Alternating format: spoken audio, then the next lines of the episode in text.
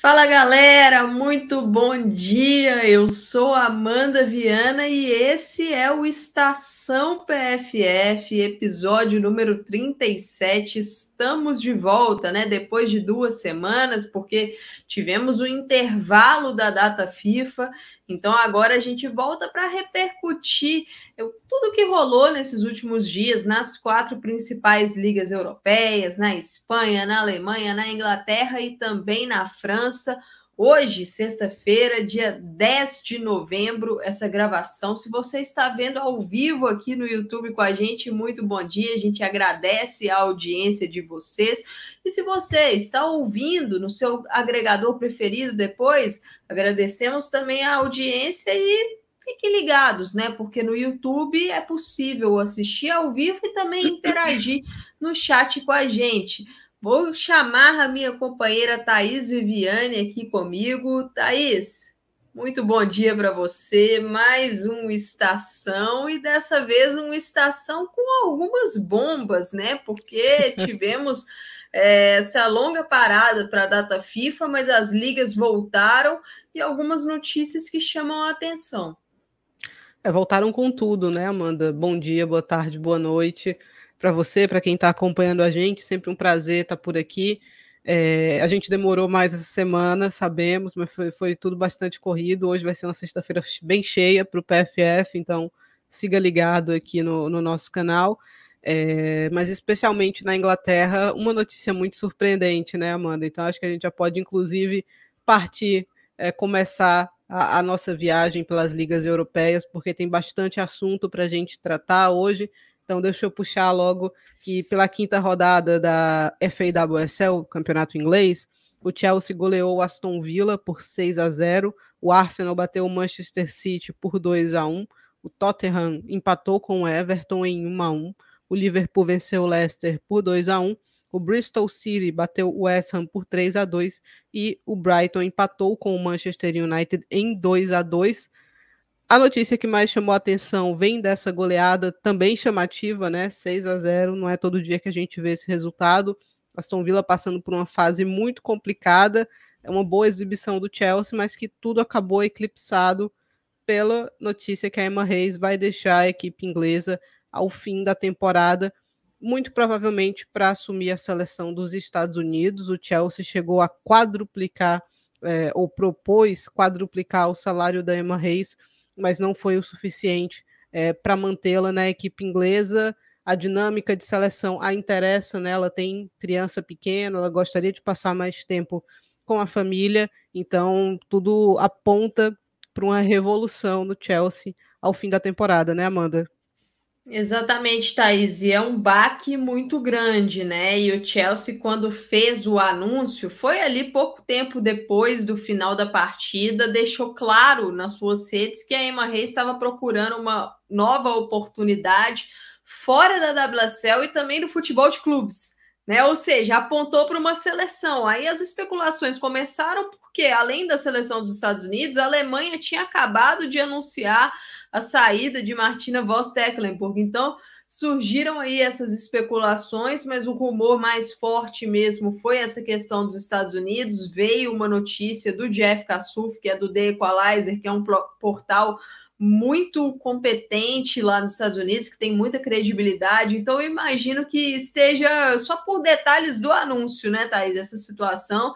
E a Emma Reis é uma treinadora que, que sempre falou bem dessa questão do futebol de seleções. Ela sempre falou da vontade de treinar a seleção da Espanha, por exemplo, né? E agora partindo para os Estados Unidos, mas focando na saída do Chelsea o Chelsea divulgou que ela fica até o final da temporada. A gente ainda vai ter que ver como é que vai ser essa dinâmica, né?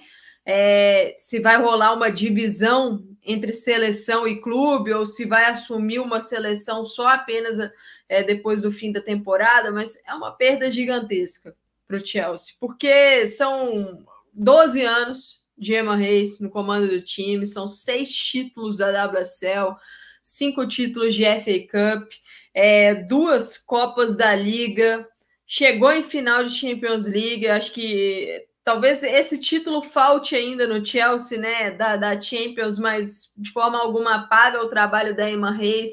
eu estava pensando bastante sobre o que falar da Emma Reis no Chelsea e assim eu cheguei à conclusão que por exemplo, você vai falar de seleção brasileira, primeiro nome que vem é a Marta.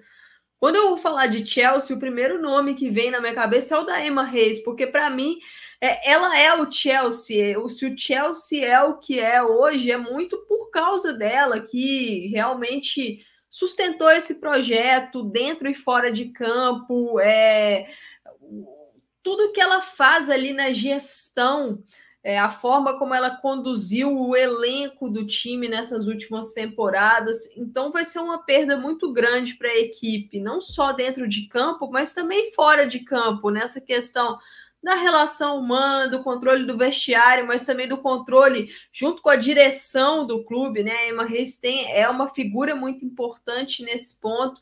E com certeza, Thaís, vai ser uma substituição muito complicada porque a gente já vinha falando há mais tempo, não só aqui no Estação, mas em outros programas do Planeta Futebol Feminino, como está complicado esse mercado de treinadores, né? São muitas equipes barra seleções aí atrás de treinadores no mercado, e essa missão do Chelsea não vai ser fácil, não, né, Thaís? Não vai ser fácil muito complicado pelo que a Emma Reis representa e quando uma pessoa passa tanto tempo assim numa instituição, né, no clube, numa empresa, ah, no que quer que seja, ela costuma centralizar muita coisa, né? Então, quando sai esse vazio, costuma ser considerável. O que eu acho que vai amenizar isso para o Chelsea é, é que teremos um tempo para que essa transição aconteça, né? Não vai ser repentinamente, né, que o Chelsea vai dormir com a Emma Reis e acordar no outro dia ela foi embora, né? Não, o Chelsea vai ter alguns meses para entender mais profundamente, talvez acho que essa pode ser a palavra, ou mais objetivamente o que ela faz e contratar substitutos para isso, né? Porque eu acho que serão funções para mais de uma pessoa ali dentro Obviamente que o cargo mais chamativo é o, o de treinador, né? Quem vai chegar para substituí-la, é, mas vai ser curioso, vai ser curioso acompanhar o Chelsea nessa transição. Hum, acho que numa transição quase que de geração mesmo, assim, né? Porque teve até alguém no chat que apontou para gente, né? Saiu a Erickson, agora sai a Emma Reis. É, então, jogadoras que fizeram história, jogadoras ou, ou pessoas que fizeram história no Chelsea saindo e dando espaço a outras. Vamos ver quem chega para substituir, né? Essa é, essa é, a grande questão. E como vai ser. O Chelsea assumiu com a Emma Reis um protagonismo muito grande dentro da Inglaterra. Eu acho a Emma Reis uma boa treinadora. Eu não a considero excepcional, mas ela fez um trabalho fantástico dentro do Chelsea. E agora, como encontrar alguém para substituí-la? É uma questão complexa, é uma questão complexa porque é uma questão de identidade também, né? Quem o Chelsea vai trazer para esse novo momento? É, imagino que seja um contrato um pouco mais longo. É, o Chelsea vai querer mudar de estilo de jogo. É, quais serão os próximos alvos do Chelsea no mercado? Né? A Emma Reis sempre foi forte nos mercados do Chelsea. O Chelsea é uma equipe que tem grana para gastar. Então, é uma série de questões. Vamos ver como serão resolvidas eu imagino que é, a Ima Reis a, a só, só assuma no fim da temporada mesmo e vai continuar de maneira exclusiva. E eu, Thaís, é, segundo o The Athletic. para mim. E assim, segundo o The Athletic, alguns nomes assim que o The Athletic sugeriu. É rumor, não, não tem nada certo. Eu acho que não é nem rumor, né? é mais uma sugestão, né? Case Stoney, Laura Harvey, Luiz Cortez, desses três, apenas o Cortez está livre no mercado. A Laura Harvey é a treinadora do Owell Rain, Casey Stoney, treinadora do San Diego, Wave. É, acho dificílimo a Casey Stone sair dos Estados Unidos agora, porque é um projeto muito sólido. A família dela acabou de ir para lá, né? Um período muito longo para eles conseguirem o visto. São crianças pequenas, então eu acho complicado ela, ela ir para o Chelsea agora, mas lógico, né? A gente não sabe a proposta que se vai acontecer, que a proposta que vai acontecer. Então, vamos ficar de olho nesse ponto. E uma outra questão para a gente ficar de olho, Thaís, você tocou nesse ponto do mercado e o Chelsea tem algumas jogadoras com contrato terminando no final da temporada. E não são jogadoras quaisquer, né? É só uma Sam Kerr que está terminando o contrato no final da temporada. Eu não sei se renova, tá? Eu também não sei. vida pessoal dela, eu acho que ela é, porque, fica assim, na Inglaterra. A, a Kerr acabou de noivar com a Chrissy Mills. Todo mundo já sabia pelas redes sociais, mas a revista People divulgou isso de ontem para hoje, né? Então agora é oficial, todo mundo já sabia, mas agora é oficial que Chrissy Mills e Sam Kerr estão noivas. A Chrissy tem uma ela tem contrato no Gotham, clube de Nova York. A Kerr já jogou no não era o Gotham, mas era o Sky Blue, que é o mesmo clube, só mudou de nome. A Kerr tem uma história muito grande na NWSL, Sky Blue, Chicago Red Stars, então eu acho que é um destino muito possível se a gente for considerar esse passo na vida pessoal, né, Thaís?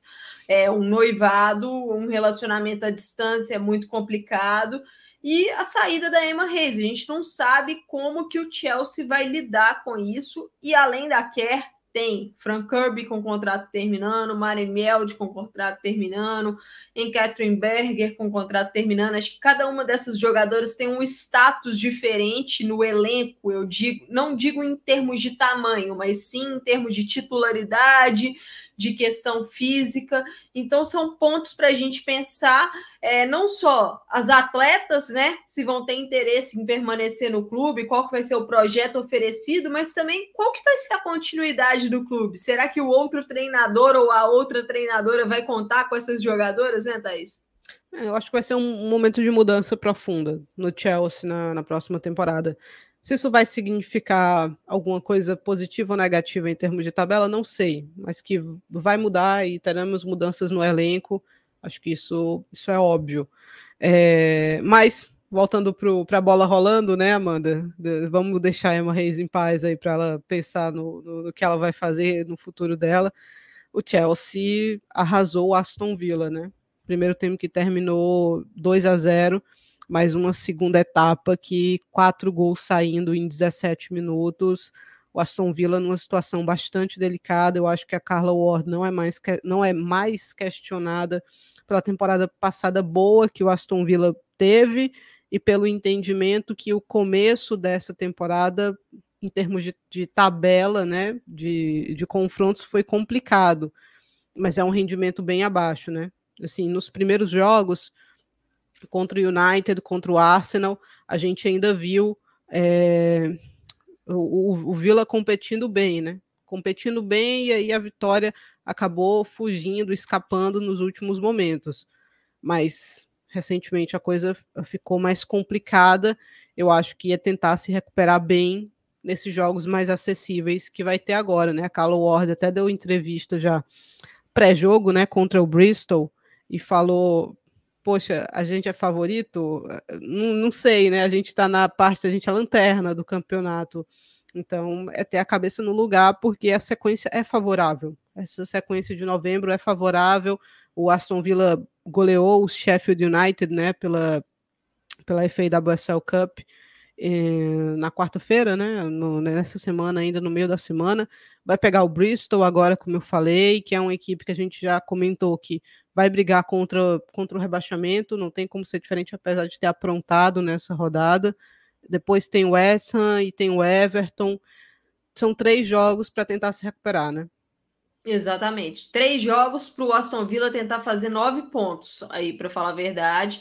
É, eu até acompanhei essa entrevista da Carla Ward hoje, né, nessa sexta-feira, e uma coisa que ela falou que é importante, que vai de encontro com uma declaração da Rachel Daly após, da golea após a goleada sofrida pelo Chelsea, é que a Carla Ward falou: eu cheguei no vestiário e perguntei: vocês estão comigo? Vocês estão fechadas comigo? E o vestiário falou: estamos. Então, num momento complicado como esse, isso é muito importante. O grupo está com ela, o grupo continua comprando a ideia e eu acho que tem que ser assim, sabe, Thais? Porque o trabalho dela na temporada passada foi muito bom e a sequência do Aston Villa foi muito complicada nesse início de campeonato. Então vamos ver nessa sequência agora um pouco mais favorável como é que o time vai responder. Essa vitória na FAWSL Cup foi muito importante no meio da semana. Acho que para retomar um pouco da confiança, a Kenza Dali já voltou a jogar, ela vai estar disponível para o jogo do final de semana contra o Bristol. A Lucy Parker ainda não volta, então é um desfalque importante na parte defensiva. Mas sobre esse jogo do Chelsea, defensivamente foi uma performance mais uma vez ruim do Aston Villa, com muitos erros bobos, e isso tem custado muito caro para a equipe, que às vezes começa um pouco competitivo o jogo, mas aí erros individuais, uma sequência de erros coletivos coloca tudo a perder. Então, o objetivo agora é tentar ser um time um pouco mais sólido em todas as fases do campo para começar a pontuar, porque é a única equipe, né, Thais, que ainda não pontuou no campeonato. Exatamente, precisa engatar uma sequência boa. Chamou atenção seis goleadoras diferentes, né? Nesse 6 a 0 aí, Billy Bright, Frank Kirby, Caneride, Ashley Lawrence, Beaver Jones e Liam Charles. Então todo mundo anotou o seu.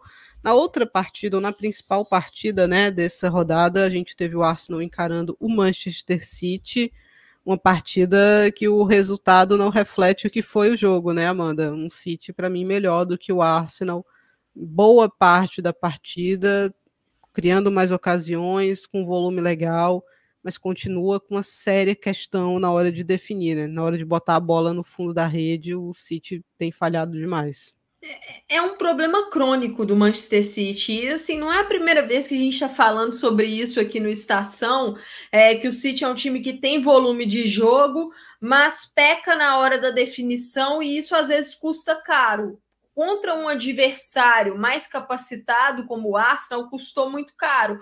Contra adversários mais acessíveis da liga nem sempre custa, mas é uma questão que o Gareth Taylor precisa trabalhar no seu clube, porque não é de hoje, isso vem já de umas duas, três temporadas no Manchester City, e, e essa partida a gente teve um personagem, né? A Kiara Kitchen, foi protagonista para o bem e para o mal.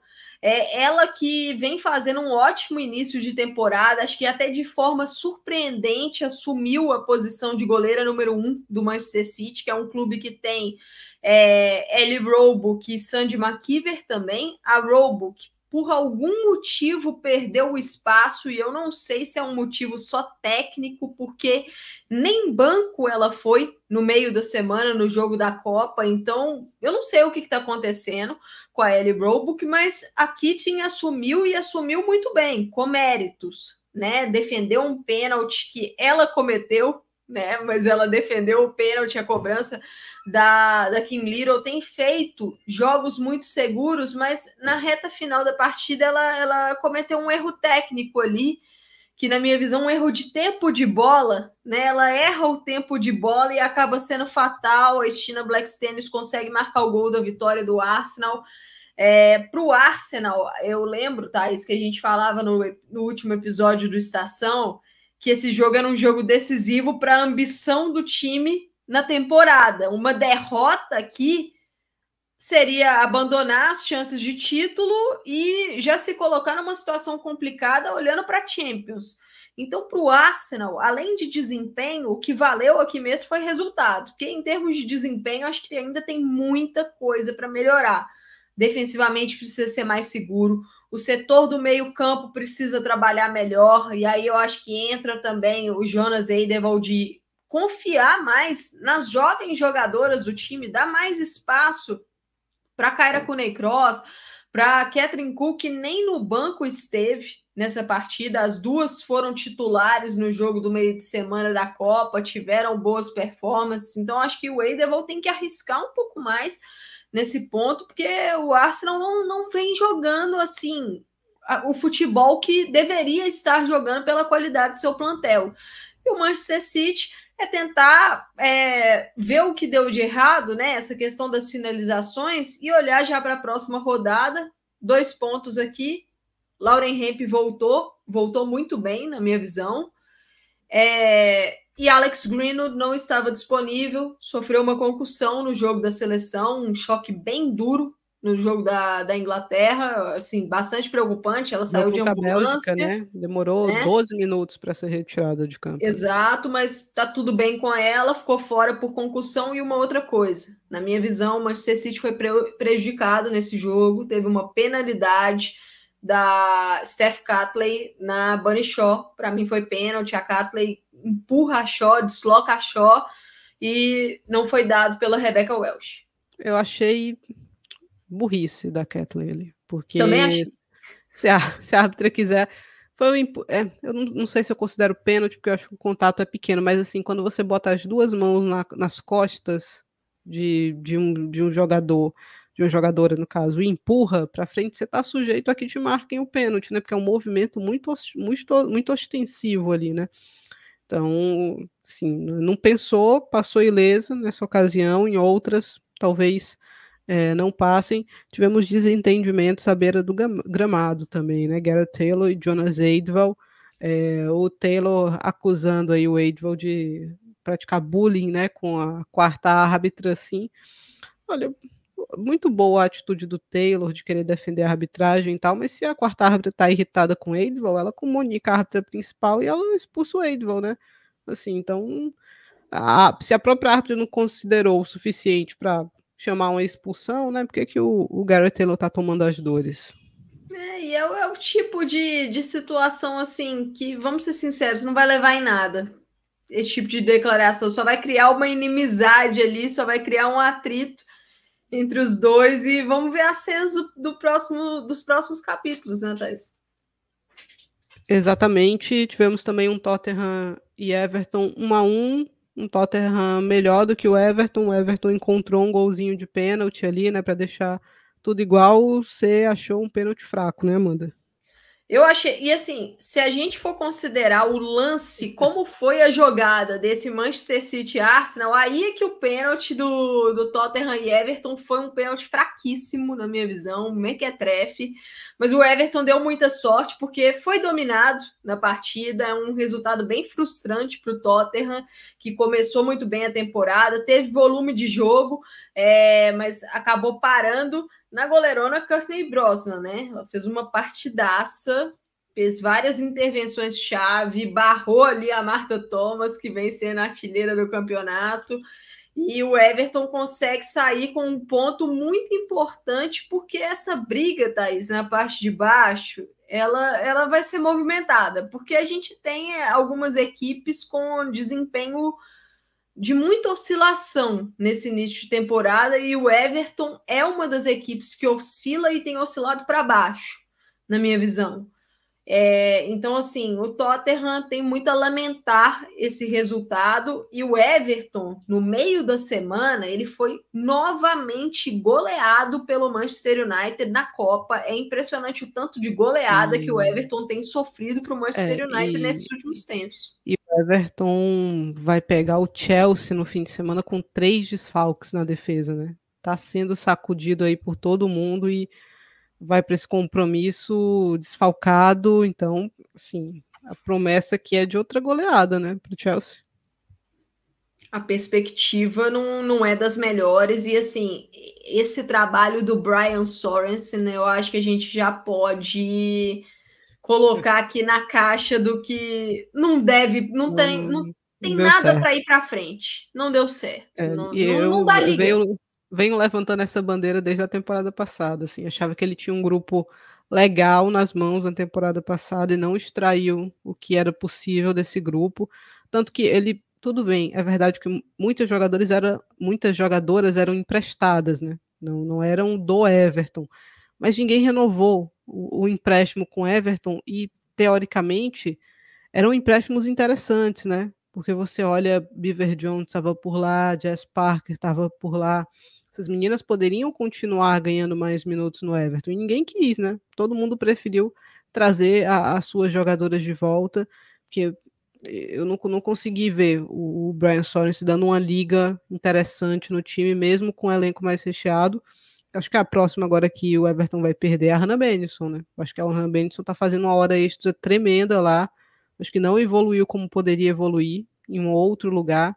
O Everton pagou caro por ela e eu acho que não conseguiu valorizar a jogadora, né? Acho que ela vai tentar se encontrar em um outro lugar e é uma boa contratação, tá? Para uma equipe que vai explorar mais o meio de campo, a Hannah Benson vai ser uma peça interessante.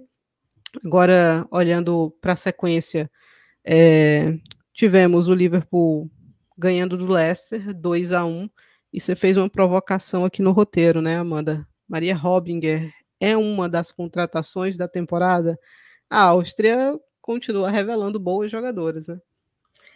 Assim, as austríacas, é, elas estão no nosso coração, né, Thais? É, a gente aqui faz uma seleção uma simpática. A gente faz uma campanha para essa seleção da Áustria que. E assim, a Robinger, uma adaptação imediata ao Liverpool, começou muito bem. É, essa, esse meio-campo do Liverpool, né? Essa trinca do início de temporada, com Fuca Nagano, Robinger e Seri Holland, a Holland que está lesionada, não jogou esse jogo contra o Leicester, mas é uma trinca que tem dado muito certo. E um ponto que eu acho que a Robinger traz para o Liverpool que faltava na temporada anterior é, é uma jogadora equilibrada que consegue auxiliar a fase defensiva, mas ela pisa muito na área, ela pisa muito ali no terço final. Então tá sempre buscando uma infiltração, uma finalização de fora e tem conseguido contribuir com gols que tem feito muita diferença para as Reds nesse início de temporada, porque é um Liverpool que está no top 4 da liga, Thais. Assim, se a gente fosse olhar o, o que foi a temporada passada, principalmente a reta final, uma equipe que oscilou muito, é, perdeu uma jogadora importante nessa janela, que foi aquele Stengel, eu não imaginava o Liverpool no top 4 nesse início de temporada. Eu acho que o time tem conseguido buscar pontos, tem feito algumas partidas boas, lógico, não são todos os jogos bons, mas essa vitória contra o Leicester é uma vitória importante e chamativa, porque é um Leicester que vem de um excelente começo de temporada. Então o Liverpool consegue aí se afirmar. Vamos ver se vai conseguir manter, porque o que a gente sempre fala aqui no Estação, principalmente para essas equipes é, da WSL de meio de tabela, é a questão da consistência, né, Thais? E, é, e, é difícil, tá? Com, com, conquistar essa consistência, não é? Não é algo simples, não é algo tranquilo. Eu acho que você vai. Eu vou abrir a porta aqui para o Nino, Amanda, só um minuto. Tranquilo, mas para dar continuidade sobre a questão da consistência, realmente não é algo fácil, porque são muitos fatores envolvidos. Você tem a questão do seu elenco, que nem sempre é recheado, nem sempre é equilibrado em todos os setores. É, lesões né? Que a gente tem que considerar lesões, é, jogos de seleção, algumas equipes acabam perdendo jogadoras em data FIFA e aí o desgaste acontece. Exato, então é, é complicado, é complicado você alcançar essa consistência, né? Quando você alcança isso, é porque você está próximo para dar o, o, passo seguinte, né? Para subir de nível, mas até chegar lá não, não é simples, não é tranquilo. Tivemos ainda nessa rodada o Bristol City surpreendendo o West Ham 3 a 2 quem diria, né, Amanda? Que acho que o West Ham não estava contando com essa derrota, não estava contando também com o Bristol somando três pontinhos, então não está tão morto assim, né? Acho que ainda vai brigar contra o rebaixamento, mas vai dar um sustinho aqui nessa galera que no Everton com quatro pontos, no Brighton com quatro pontos, com essa, o próprio West Ham mesmo também que tem quatro pontos, passou o Villa, né? Então, cuidado. É, e assim, foi uma grande vitória do Bristol e é um West Ham que vem em, com exibições ruins, exibições que o time oscila muito durante os 90 minutos.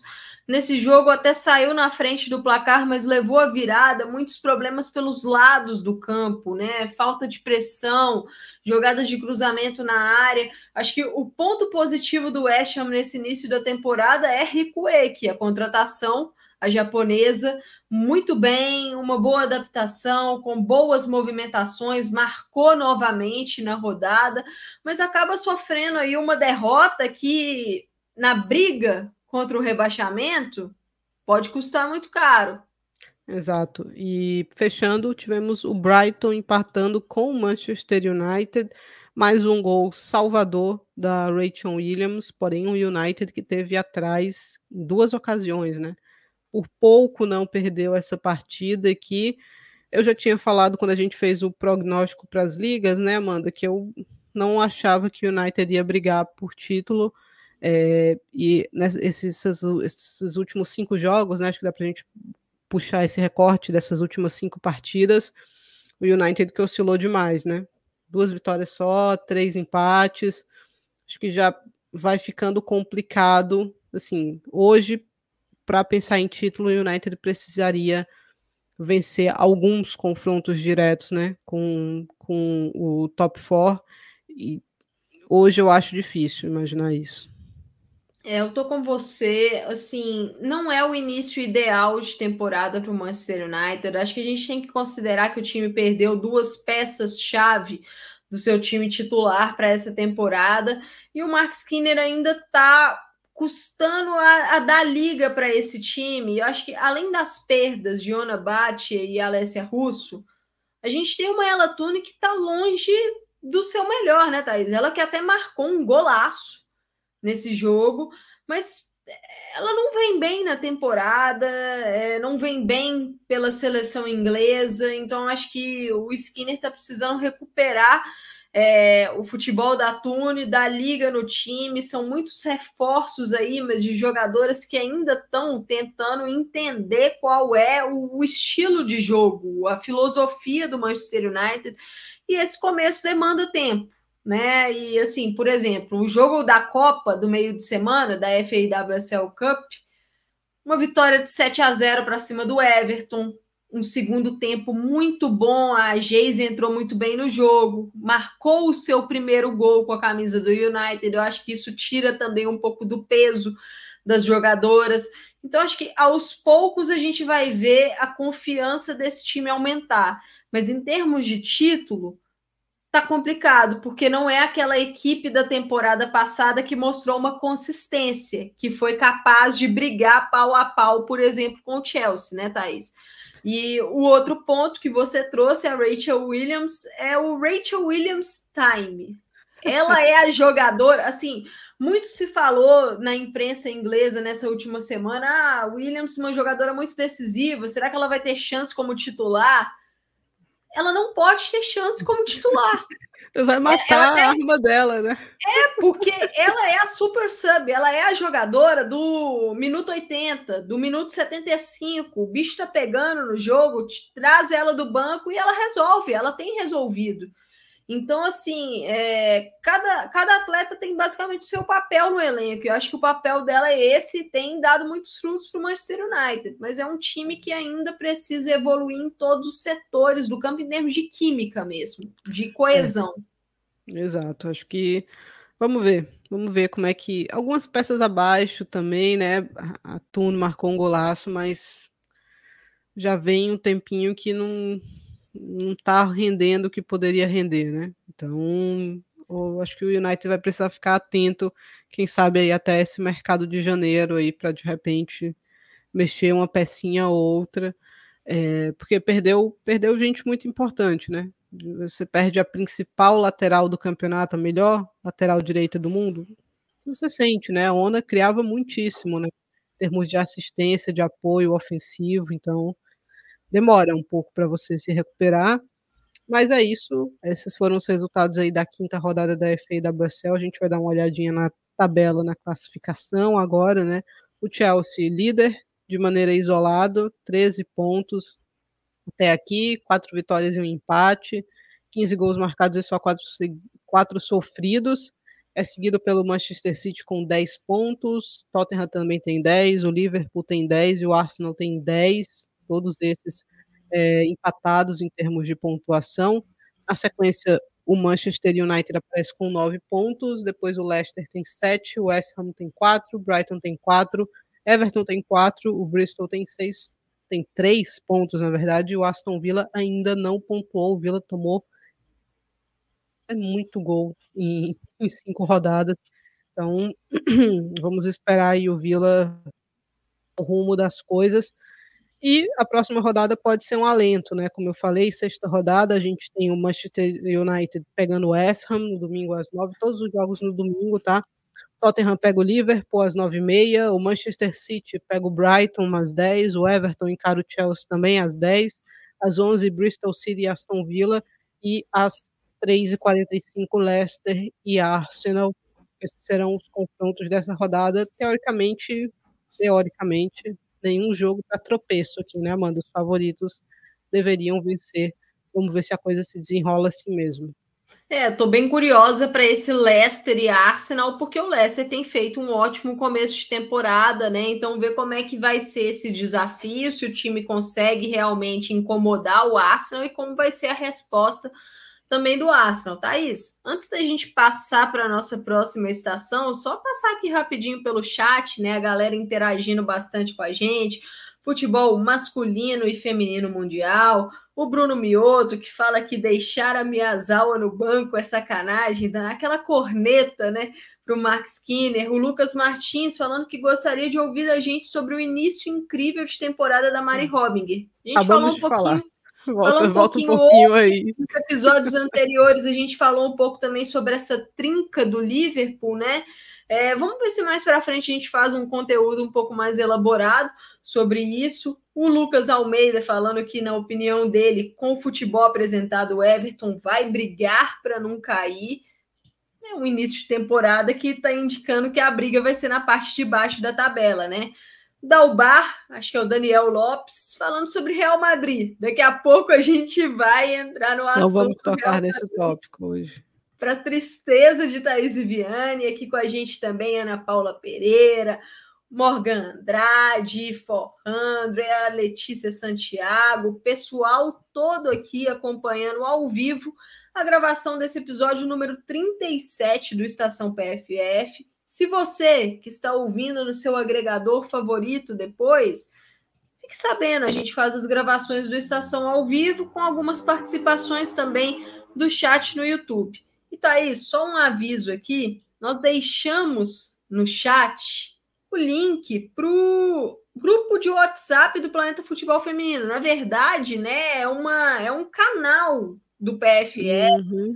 com notícias, então para vocês ficarem aí com essas é. informações em tempo real, né, Thais? Tem o link no chat e aqui, ó, o QR Code, aponte o celular para esse QR Code, pare o vídeo, aponte o seu celular para esse QR Code e entre no grupo do PFF. É isso, daqui a pouquinho a gente exibe de novo aí para vocês o, o QR Code do PFF, mas recado dado, né, Amanda? Exatamente, recado dado e vamos para a próxima estação, a estação alemã. Vamos para a Frauen Bundesliga, que tivemos resultados importantes aqui, né? A sexta rodada, o Duisburg empatou com Leipzig 1 a 1. É, o Freiburg bateu o Hoffenheim 3 a 2. O Leverkusen empatou com Essen 0 a 0. O Bayern de Munique venceu o Wolfsburg 2 a 1 o Colônia bateu o Nuremberg por 3 a 1 e o Frankfurt derrotou o Werder Bremen por 1 a 0. Difícil fugir. Tem dois jogos que chamaram chamou a atenção aqui, né, mas é difícil fugir do clássico alemão, porque foi simplesmente um banho de bola do Bayern de Munique para cima do Wolfsburg. O Wolfsburg não viu a cor da bola no primeiro tempo não viu a cor da bola por 60 minutos, mais ou menos, né? Porque no começo dos segundos também só dava Bayern de Munique. E não é exagero, assim, o Bayern, eu dizer que o Bayern poderia ter feito 4 a 0 no primeiro tempo contra o Wolfsburg, porque criou o suficiente para isso. Marcou só dois, botou bola na trave, no segundo tempo ainda perdeu um pênalti ali com a Damianovic. Pênalti bem, bem controverso ali, discutível. É aquele pênalti, mas é, fazia tempo que eu não via o, o Wolfsburg tomar um vareio de bola desse jeito. Acho que a última vez tinha sido contra o Barcelona lá no Camp Nou, né? Que elas terminaram goleadas. É, o Bayern não conseguiu golear, que inclusive terminou pedindo a hora, né? Porque não ampliou o placar. A Lena Oberdorf diminuiu de fora da área ali com 60 minutos. É, o Wolfsburg é uma equipe que tem um poder de fogo interessante.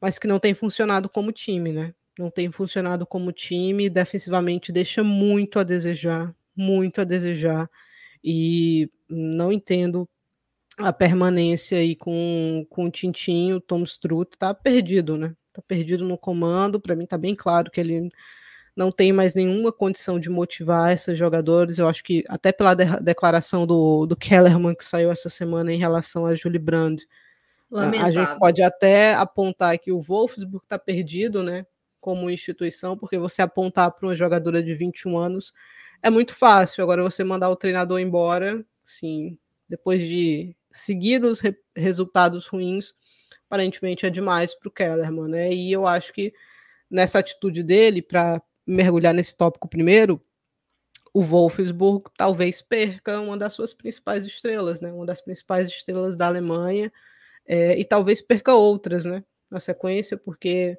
o contrato da Lena é até 2020, da Lena Oberdorf é até 2025, o contrato da Brand é até 2025 também, da Paior é até 2025.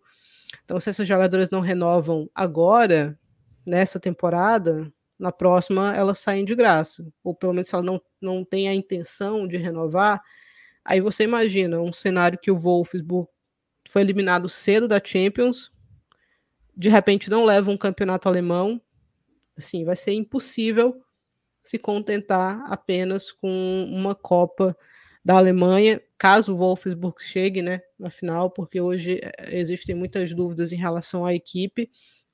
Então, o Wolfsburg meio que cavando a própria cova, né, Amanda? Nesse sentido, porque a gente sabe, o Wolf, eu acho que quando a gente fala de Wolfsburg e Lyon, a gente fala de duas equipes que por alguns anos, nos últimos anos, né, anos recentes, foram as principais equipes, talvez, quando a gente fala de futebol feminino, né? E aí chega o Barcelona ali um pouco depois e, e se junta a esse trio.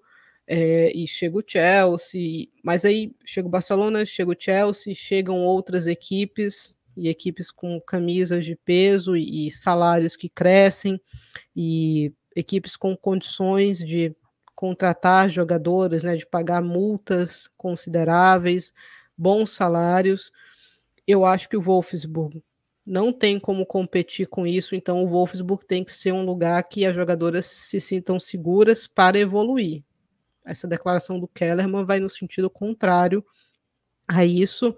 Então, para o Wolfsburg é um momento terrível, né? Um momento terrível, imagino que tanto dentro quanto fora de campo. E agora vai ter que. Vamos ver como é que vai reagir, né? Vamos ver como vai reagir. Eu acho que se para apontar os pontos positivos do Bayern de Munique, eu gostei muito do Bayern de Munique nesses 60 minutos. Agora eu, eu vi uma equipe ali que pode levar tudo nessa temporada, né? Sou na próxima, mas que a cada dia mais pronta, né? Com mais profundidade, isso é importante. Mas não pode, quando você é tão superior, você não pode fazer só dois gols, né? Você precisa fazer o terceiro, o quarto, o quinto, porque senão você deixa o adversário vivo e o voo e o Bayern nessa quase rodou, né, Amanda? Exatamente. Assim, é um, um jogo em que tem, tem muita coisa para a gente falar. Acho que você trouxe várias delas aqui, Thaís. É, sobre esse Bayern, o time, na minha visão, estava precisando de uma atuação categórica nessa temporada né? Vinha conseguindo ali alguns resultados sem uma performance excelente, excepcional, e dessa vez conseguiu uma grande performance, como você falou, poderia ter sido um placar mais elástico. Foi um primeiro tempo de domínio puro, e se não fosse a Lisa Schmitz, goleira do Wolfsburg, poderia ter sido muito mais, né? O Wolfsburg que ainda está sem Merle Froms, ela está com um problema de concussão, a gente ainda não sabe se ela tem algo além da concussão, mas ela ainda não está liberada para jogar. A Lisa Schmitz, que, lógico, hoje, em termos de qualidade técnica, a Froms é bem superior, mas a Schmitz, pelo menos na minha visão, tem feito um bom trabalho aí na medida do possível no gol do Wolfsburg. Mas eu tô com você, eu gostei muito do Bayern. Acho que defensivamente foi um time muito sólido que a defesa protegeu muito bem a área, evitou ali que o Wolfsburg tivesse volume em boa parte do jogo, né? Foi um volume baixíssimo das Lobas nessa partida. O meio-campo com Stano e Brasil tá, tá cada vez mais é, com maior sintonia. As duas já tinham uma sintonia muito grande na temporada passada. E um nome que eu acho que tem feito um bom início de temporada e é uma excelente notícia para o Bayern é a Linda Dalma. Porque é uma jogadora que na temporada passada ela oscilou um pouco, machucou na reta final, acabou perdendo a Copa do Mundo e eu acho que ela vem bem nessa temporada. É, o Bayern ainda tem uma lacuna ali no ataque, né? Pela questão da Harder. É, não acho que a Damianovic é esse nome para fazer ali essa função, é, é compor junto com a Lea Completamente diferentes, né? É, são jogadoras diferentes, mas é, tá sendo esse nome. Acho que o Bayern, acho que o Strauss poderia testar algumas outras jogadoras ali ainda, mas é, eu acho que o time está evoluindo, tá? E isso é o principal. Olhando para a situação do Wolfsburg, é um início de temporada em que a gente repete várias questões. Acho que a defesa não tem a menor condição, a performance da defesa do Wolfsburg, muito frágil. A defesa do Wolfsburg me fez questionar se eu estava criticando demais a defesa do Real Madrid. Foi um primeiro tempo lamentável, assim, lamentável, lamentável. E assim, é engraçado porque são jogadoras que fizeram é, partidas em alto nível em menos de um ano atrás. Então, é, é surreal. A defesa da, da Alemanha foi elogiada na Euro, né? Assim. Exato. E a defesa e é a do mesma. Wolfsburg.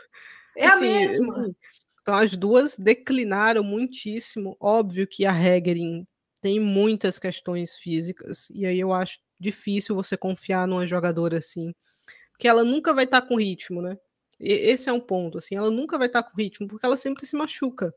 Então não tem como ela entrar numa fase boa, porque ela tá jogando aqui, pá, machuca. Joga duas partidas, machuca. Então, assim, vamos ver o que é que o Wolfsburg vai fazer aí, mas, como eu disse, é um é. momento delicado. A, a Camila Culver, que foi um bom reforço para essa temporada, ainda está lesionada, né? Ela já chegou machucada, ela estava recuperando, ainda está recuperando é, da lesão no ligamento cruzado anterior. Então, assim, é, na minha visão, o Wolfsburg precisa dar um reset, é, não vai para frente. Na, acho que nesse momento com o Tom Strutt não, não tem nenhum indício de que essa situação vai evoluir. Acho que pelo desgaste mesmo, né? E na, eu tentei olhar para trás o que, que deu errado na temporada passada. Eu imaginava, pelo menos no início da temporada, eu imaginava o Wolfsburg brigando por tudo fez uma boa janela, eu imaginava o time brigando por todos os títulos. E começou com um freio de mão puxado e eu questionava: será que está se poupando tá para engrenar? Exato. Não, o, grupo da, o grupo da Champions era... foi, foi tranquilo, tá tirando é... o pé. Não. Na mas verdade, a gente descobriu que depois não, né? A gente era descobriu um... que é, era a oscilação dessa equipe mesmo, né? Eu lembro é. até que, que teve uma partida contra o Bayern, que se eu não me engano terminou 2 a 1 para o Wolfsburg, e foi um bom jogo, mas aí, dentro daquele jogo ainda existiu muita oscilação por parte da, do Wolfsburg. E agora que as coisas não estão indo tão bem, né? Isso ficou mais claro, isso ficou mais acentuado. Então é um momento delicado, sim. Eu acho que não tem como fugir disso. É, o Wolfsburg precisa precisa reagrupar ali, né? E entender as suas prioridades, porque senão ele vai perder atleta. E assim, você citou a questão do Ralph Kellerman, que é o, o diretor né, do, do Wolfsburg. esportivo. Vou até trazer aqui pouco mais especificamente a declaração dele sobre a Julie Brand, porque, na minha visão, é uma declaração extremamente infeliz. Como não lidar com uma situação foi o que ele fez. É, foi uma declaração, uma entrevista para Kicker. Primeiro, primeiro que eu acho que ele não tem que estar tá falando disso com. Não, não cabe a ele, né? Não cabe a ele. É. Foi uma exposição, e ele falou assim: abre aspas, Julie não tem consistência em suas atuações, ela dá amostras do seu talento frequentemente, mas não consegue trazer esse potencial de forma confiável para o campo. Se Julie quiser se tornar uma jogadora de ponta, ela terá que se esforçar muito mais e focar 100% no futebol. Não é assim tão fácil com todas as responsabilidades que lhe são impostas. Nós a ajudamos da forma como podemos, mas não temos como controlar o seu entorno. Fecha aspas. É, ele fala assim de uma jogadora que foi peça importante na seleção alemã, na Euro, que o Wolfsburg só disputou a final da Champions League na temporada passada porque ela entrou de forma tardia naquela partida contra o Arsenal e resolveu o jogo porque a Bremer marcou o gol, mas a jogada foi da Brand. Então, assim, é, é uma atleta que o time não está sabendo conduzir e se ela tem algum problema, não é você falando para a mídia que você vai fazer ela melhorar o rendimento. Exato, e, e o Kellerman é um morde a sopra danado, né? Porque ele, ele expõe a jogadora com essa crítica, né? Porque é uma crítica, é uma crítica dura, pública, e depois ele diz: ah, mas ela tem só 21 anos, ah, mas ela só é desafiada no mais alto nível há dois anos. Então você se decida, né, cara? Assim, porque a gente está entendendo, e eu acho realmente que a Brand poderia ter mais consistência, mas qual foi a sequência que ela recebeu para ganhar essa confiança, para construir essa consistência? Entendeu? Então, assim, o Wolfsburg desaprendeu a lidar com os jogadores jovens, porque o jovem oscila, né? O jogador jovem, ele oscila mesmo, a Brand é super jovem, então eu acho que ele, ele abriu a porta para a Brand deixar o Wolfsburg aí, eu acho que, eu não sei se ela fica, mesmo. Se eu fosse ela, eu não ficaria. Sabendo o mercado que ela tem fora do Wolfsburg, eu buscaria novos horizontes, é, onde ela possa conquistar mesmo, né? Essa consistência, onde ela possa ser uma titular. Muitas opções, uma jogadora que a gente já viu o potencial dela tanto na base da Alemanha quanto no Hoffenheim, né? Então, sim, muito infeliz a declaração dele. Exatamente. Thaís, você citou o Hoffenheim. Vamos passar para o jogo do Hoffenheim aqui, porque assim, é uma rodada em que o Wolfsburg acabou tropeçando, o Wolfsburg era uma das equipes que ainda não tinham perdido no campeonato, tropeça no clássico, só que o Hoffenheim tropeçou no Freiburg, que não vinha fazendo o início temporada é interessante, apesar de ter empatado com o Bayern né, na, na estreia da Frauen Bundesliga. Mas Falando de quem oscila, né? perdeu... né? Falando Exatamente. de quem oscila. E, e assim, é. o Hoffenheim perdeu a oportunidade de estar liderando o campeonato. Exato. E uma partida que poderia ter sido mais equilibrada, talvez. O Hoffenheim desperdiçou oportunidades claras no fim do primeiro tempo, botou duas bolas na trave na mesma jogada, poderia ter empatado essa partida porque estava 1 a 0 na ocasião mas não fez, né? Perdoou muito. É uma equipe que tem valores interessantes, mas às vezes tem dificuldade de, de, de converter também. Aquilo que a gente falou para o City, né? Às vezes tem um volume legal, mas chega no momento de botar a bola no fundo das redes, não, não encaixa também tão bem a defesa do Hoffenheim. Lamentável nos três gols. Não é a, essa não é a primeira vez que essa defesa deixa o Hoffenheim na mão. Acho que o Hoffenheim, se não foi para a Champions na edição passada, foi porque tem uma defesa inconsistente novamente, né? Primeiro gol é uma saída errada, a jogadora deixa a bola no pé da atleta do, do, do Freiburg, não tinha como perder, não tinha como perdoar. No segundo, a gente tem é, Korazikai, talvez, o, não, não. A Cora Zikai não. A moça do nome difícil, a Haas Kavit, é, fazendo o que quis ali, né? Com o lado, o lado esquerdo, é, lado direito da defesa do Hoffenheim, lado esquerdo do ataque do, do Freiburg. Entrou como quis para marcar é, o segundo gol, que foi um golaço e no terceiro gol também, né? Assim, então, assim, foi, foi uma jornada complicadíssima para a defesa do Hoffenheim, não, não se encontrou em campo em nenhum momento. Acho que o que o Hoffenheim pode pescar de positivo disso é que Mara Alber mais uma vez esteve bem, né? A gente vem falando dela aqui e como ela vem crescendo nessa temporada, cada vez assumindo mais um papel protagonista, deu uma assistência quase sem querer, porque era uma bola que ia ser cortada, bate nela e, e sobra ali para o Hoffenheim marcar o seu primeiro gol. A Mehmet também marcou um golaço, mas já era tarde demais para reagir. Hoffenheim precisa precisa a consistência, né, que a gente tem falado aqui para algumas equipes. Assim, não pode dar esse tipo de mole. Não estou dizendo que ia ser fácil enfrentar o Freiburg, mas o Freiburg vem de oscilações, né? Então você precisa apresentar consistência contra esse tipo de equipe para que você consiga pontos importantes que o Hoffenheim deixou escapar aqui. Não gostei de nada da linha defensiva do, do Hoffenheim. Acho que a Paulina Krumbiger está jogando de lateral direita muitas vezes não é uma temporada tão boa quanto foi a passada. É, acho que está faltando um encaixe mesmo ali mais interessante. Acho que ela fica muito descoberta em algumas ocasiões. Então, vamos ver. Vamos ver o que é que o, que é que o Hoffenheim vai tentar fazer para encaixar melhor o seu time. E assim, esse resultado foi muito ruim para o Hoffenheim porque era um jogo acessível. Se a gente for olhar essa rodada, na minha visão, essa rodada além do Bayern de Munique, obviamente, tem um grande vencedor, que é o Eintracht Frankfurt.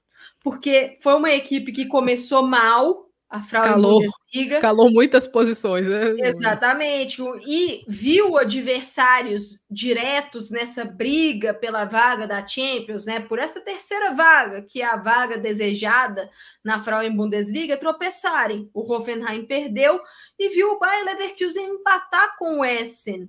Então, o Frankfurt mesmo não tendo feito uma super partida contra o Werder Bremen, conseguiu um gol cedo com a Niomi. Não foi um jogo assim que dá para é falar que o Frankfurt né? sofreu mas... muito. Não, mas... mas... foi um Não matou a partida, né? Não matou é, a partida. Não matou. Não matou. Mas foi o grande vencedor, né, Thais? Porque consegue agora se aproximar da parte de cima da tabela, praticamente iguala o número de pontos de Hoffenheim, de Leverkusen, e se recoloca aí nessa briga vai ser uma briga muito boa, né? A gente já vinha falando na temporada passada o quão equilibrada é a Frauen Bundesliga, além de Bayern de Munique e Wolfsburg, e essa temporada tem mostrado isso novamente.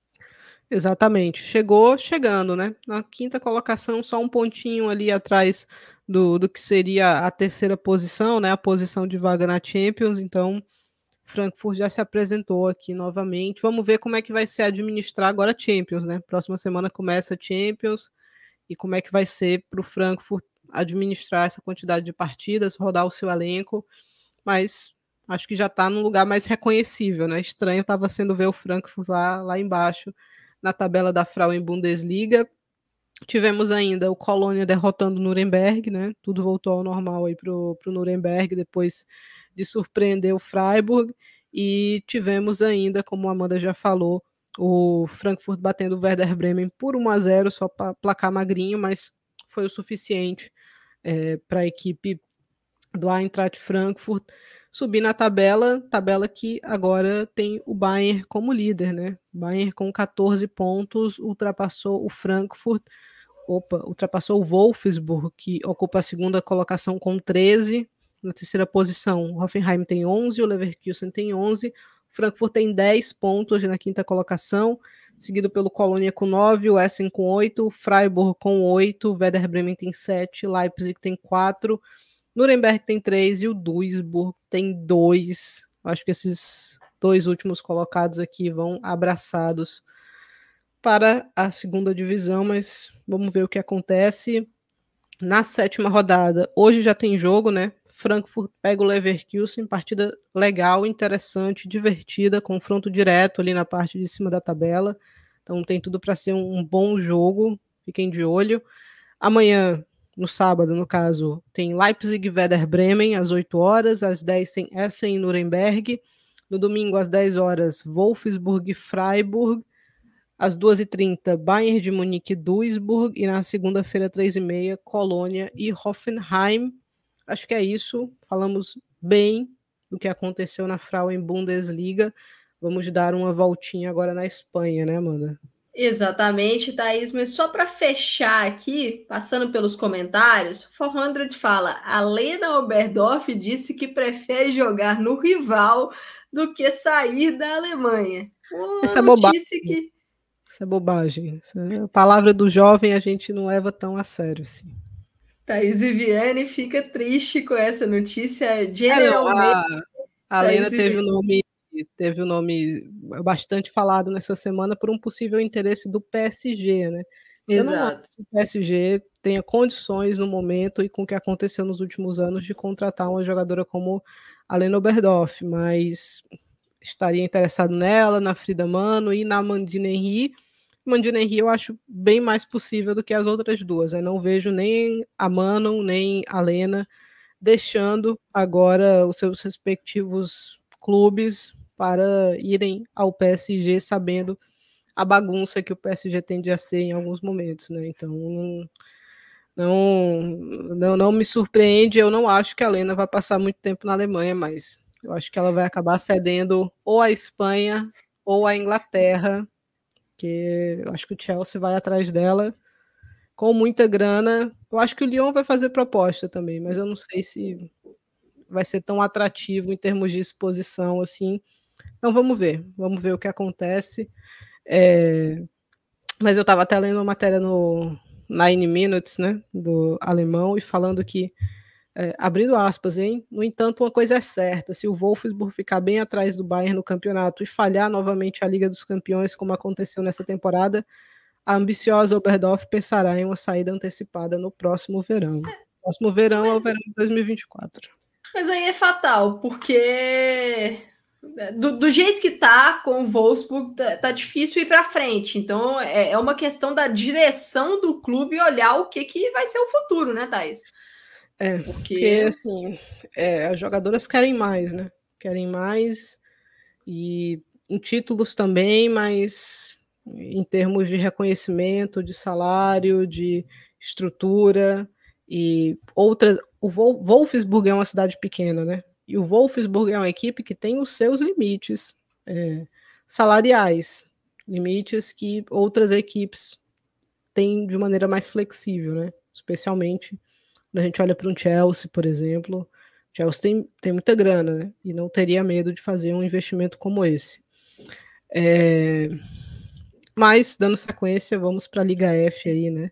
Vamos para nossa viagem na Liga F. Eu vou até vamos. puxar um comentário aqui, Thaís para a gente falar de Liga F, porque a Gisele falou que já aceitou que a temporada acabou para o Wolfsburg e para o Real Madrid, que ela não vai se iludir mais. Então vamos começar com esses resultados da Liga F aí na tela. É, a Real Sociedade bateu o Villarreal, um resultado muito importante para a Real Sociedade, 1 a 0. O Real Betis bateu o Atlético Bilbao por 1 a 0 também. O Valência venceu o Sporting Huelva por 2 a 0. Thaís, eu tô achando que dessa vez não vai Futebol rolar romântico. o Sporting Huelva, não.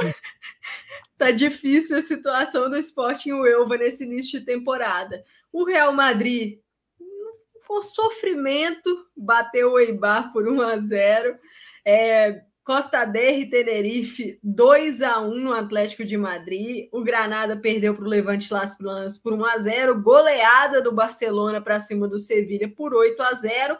E num jogo, jogo da rodada, na minha visão, o Levante bateu o Madrid CFF por 1 a 0. Thaís, eu, eu vou jogar para você aqui seu destaque. Manda o seu destaque aí dessa ah. rodada de Liga F.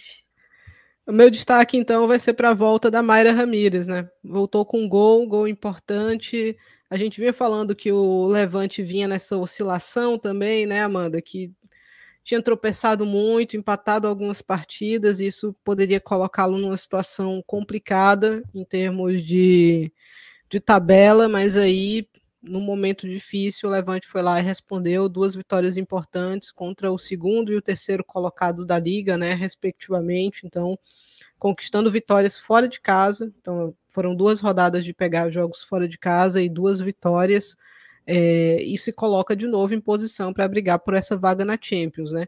Para o Real Madrid, foi o resultado mais interessante, né? Se era para ter um vencedor nessa partida que fosse o Levante mesmo, porque o, Real ganhou uma gordurinha ali, né, em relação a, ao segundo e ao em relação ao terceiro e ao quarto colocados, mas uh, atuações preocupantes, né? Acho que a, a volta da Mayra é importante com gol, principalmente a Mayra foi a melhor jogadora colombiana da temporada passada, né? Acho que dá para falar com certa tranquilidade. É, fez uma boa Copa do Mundo e a gente sabe da importância dela para o Levante, né? Ela junto com a Alba Redondo ali construíram uma dupla muito, muito boa, muito sólida, contribuíram com muitos gols, então é, a recuperação das duas aí é uma notícia extremamente positiva para a equipe do Sanches Vera. Agora, falando de Real Madrid, né? O Real sofreu para bater o Eibar 1 a 0 só.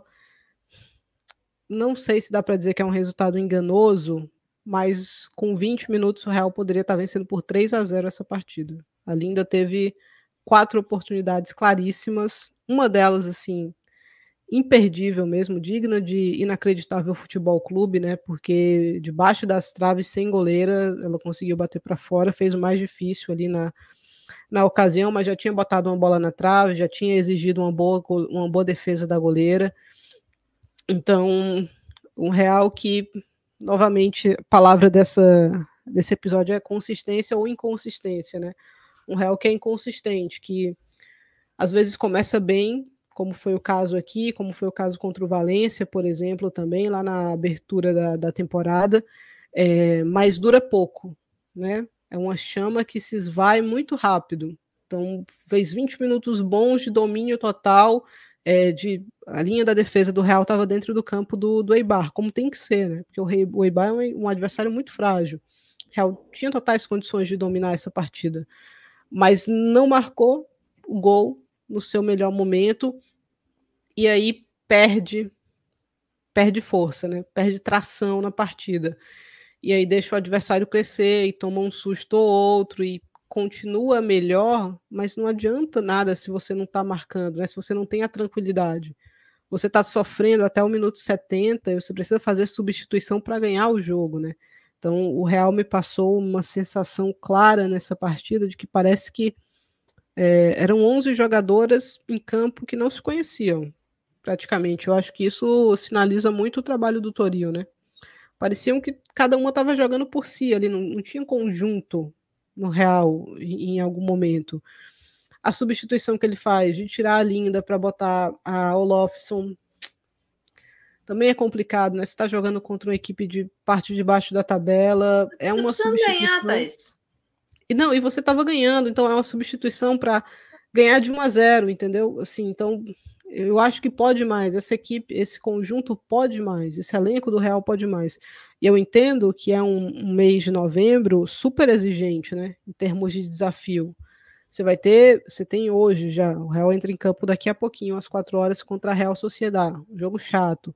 Você tem o Chelsea no meio da semana, fora de casa. Na sequência, você tem Barcelona também fora de casa desafio complicado. E aí você viaja para enfrentar o Hacking, o, perdão, o Chelsea em casa. O Chelsea é, é, é, em Madrid. Mas depois você tem dois jogos fora de casa, um deles muito complicado, um grupo chato da Champions, né? Então, em termos de, de time, de futebol, o Real poderia estar apresentando mais. No começo da temporada passada estava apresentando mais, né? Eu acho que hoje está é, resistindo muito nas individualidades só que isso tem prazo de validade. Isso tem prazo de validade. É, então, deveria se pensar mais na troca do Toril. Não, eu entendo que não é uma troca tão fácil, porque a gente está com temporada rolando, temporada importante acontecendo. Como a gente já falou, é um mercado escasso né, de opções. Eu não descartaria Luiz Cortez, Sanches Veras, eu, Sanches Vera, eu acho que o Real vai olhar para esses nomes. Eu acho que o Sanches Vera vai ter um interesse também da seleção espanhola ali de repente, mas eu acho que precisa de uma mudança. Eu acho que o Toril bateu o teto do que ele poderia fazer com esse elenco. Eu acho que o elenco já não confia tanto assim nele. E aí a gente já tem atuações como essas que venceu, que venceu. Mas não dá para se contentar com esse 1 a 0, né? Que eu quero propor aqui é: Real Madrid sofreu para ganhar do Eibar, sofreu para ganhar vários outros jogos na liga, até o jogo que ganhou, se não me engano, foi do Granada, com um placar um pouco mais dilatado. Esse placar só ficou dilatado na reta final da partida. qual é a garantia que o Real Madrid vai conseguir passar de um grupo com Chelsea, Paris FC e Hecken? Nenhuma, na minha visão, porque o Real está sofrendo para ganhar do Eibar. Entendeu? Então não é nem não existe essa garantia. É, e assim, se a gente for olhar a evolução do projeto, algo que eu lembro de falar em episódios na última temporada aqui do, do Estação PFF, que eu considerava interessante a forma como o Real Madrid estava trabalhando a evolução do seu projeto nos anos. Primeiro, começar com a estruturação, olhar para o mercado local, depois olhar para alguns nomes maiores, como foi na janela da temporada passada, conseguiu trazer uma Caroline Weir, conseguiu trazer uma Sandy Toletti, aí vence uma disputa praticamente que mundial para trazer a Linda Caicedo. Então dá para perceber que o time está numa escadinha. Aí chega para essa temporada, foi uma janela modesta, uma janela que não trouxe nenhum nome aí que você fale assim, essa jogadora elevou bastante o nível desse setor. Não é assim que aconteceu. E aí, olha para o desempenho coletivo. Não existe desempenho coletivo, problemas em todos os setores, falta de coesão. O Toril, que já vinha trabalho mais desgastado em termos de evolução. Na temporada passada mesmo, naquela reta final, o time deu uma estagnada, não está conseguindo evoluir o time nesse início de temporada. Aí a gente olha para o futuro, né, Thais? Se esse time está com dificuldade na Liga F, não tem uma perspectiva tão definida na Champions, como é que vai conseguir atrair um grande nome no mercado? Qual que é o projeto que o Real Madrid está vendendo para buscar uma jogadora decisiva, uma jogadora é, eu... de nível elevado. Né? Eu acho que o, próprio, o próprio Real entendeu, precisava ter trazido uma zagueira né, no, no mercado de verão. E a gente comentou isso aqui na prévia que a gente fez. E eu comentei, acho que o Real adicionou algumas peças em termos de profundidade de elenco, por exemplo, que as outras não eram utilizadas. Então você trouxe jogadoras que teoricamente o, o treinador vai usar, você ganha profundidade, mas aí o Real vai e perde peças, né? Por lesão. Perde a Weir, perdeu a Camacho agora, a Raso tem jogado pouco. Então, essa profundidade que eu achei que o Real teria ganhado, não teria mudado de patamar, de maneira alguma, mas teria adicionado um pouco de profundidade. Nem isso o Real está conseguindo ter tanto, né? Mais, rodar mais, chegar menos cansado em duelos importantes. Então, não à toa a gente está vendo que muito provavelmente o Real vai ao mercado em janeiro em busca de duas zagueiras, né? E eu acho que é um movimento correto. Eu não gosto muito desses mercados de janeiro, mas hum, é uma situação insustentável para o Real hoje. Visto o momento da Kathleen e da Rocio, não tem como você segurar uma, uma campanha inteira por vaga na Champions. E aí eu acho que é, eu tinha bastante noção do que, que eram os objetivos, quais eram os objetivos do Real na temporada, né? Avançar de grupos na fase na Champions, né? E aí isso dependeria um pouco do grupo. Eu acho que existe possibilidade, mas como a Amanda falou, não tem certeza, né? Existe a possibilidade, mas certeza hoje que o Real vai passar nesse grupo que ele está, a gente não, não consegue bater esse martelo. É, e diminuir a diferença de pontos do que tem sido os últimos anos para o Barcelona. Tentar ficar ali na casa de menos de 10 pontos de diferença do Barcelona. Eu acho que os objetivos do Real passavam por aí eu já não sei se vai conseguir atingir todos esses, todos esses objetivos. Copa da Rainha, Copa da Rainha é o que acontecer quando você avançar, mas olhando para essas duas competições, não sei se o Real vai conseguir atingir esses objetivos. Tá vencendo na liga. Tropeçou no Levante, é verdade, mas de resto tá vencendo, mas a sensação não é positiva. A sensação não é positiva, é uma sensação que uma hora a casa cai, né? Uma hora a casa O Real cai. não jogou bem em nenhum jogo. 90 então... minutos. Teve lampejos, mas 90 minutos mesmo, na minha visão, nenhum jogo foram com 90 então, minutos bons. Como é que vai ser esse mês de novembro para o Real? Será que a gente vai ver a equipe se esfacelando completamente, o que pode acontecer, porque são dois, dois duelos complicados aí frente o Chelsea e o Barcelona. Ou será que a gente vai ver essas jogadoras tentando, e esse treinador, obviamente, tentando reagir, né? Se juntando ali. Porque se a gente for olhar para o clássico do ano passado, o Barcelona chegava deixando dúvidas. E o Real chegava bem, né? Tanto que a nossa expectativa, poxa, será que nesse clássico de repente vai dar certo, vai dar liga? Só que não é o caso hoje. Então, é, eu, eu não consigo. Eu tenho dúvidas que o Real surpreenda o Barcelona na próxima rodada, porque na próxima na outra, né? A gente vai ter uma, uma rodada agora na dessa, que é uma defesa que bate muito cabeça, né? Bate muito cabeça a defesa do Real hoje. A dupla de zaga não vive um momento legal, então tão exigida assim contra o Barcelona, eu não acho que vai sustentar. Não acho que vai sustentar. Mas vamos ver o que é que vai acontecer. Eu acho que o Real está correto de ir atrás da Bjorn e da Kleihahn em, em janeiro. Acho que é o que tem que fazer mesmo. Vai pagar, muito provavelmente vai pagar pelas duas. Não vai pagar barato.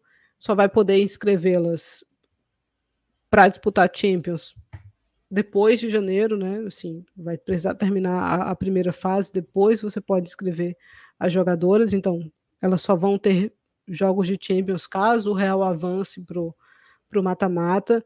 É, então você não vai conseguir dar essa certeza para elas, né?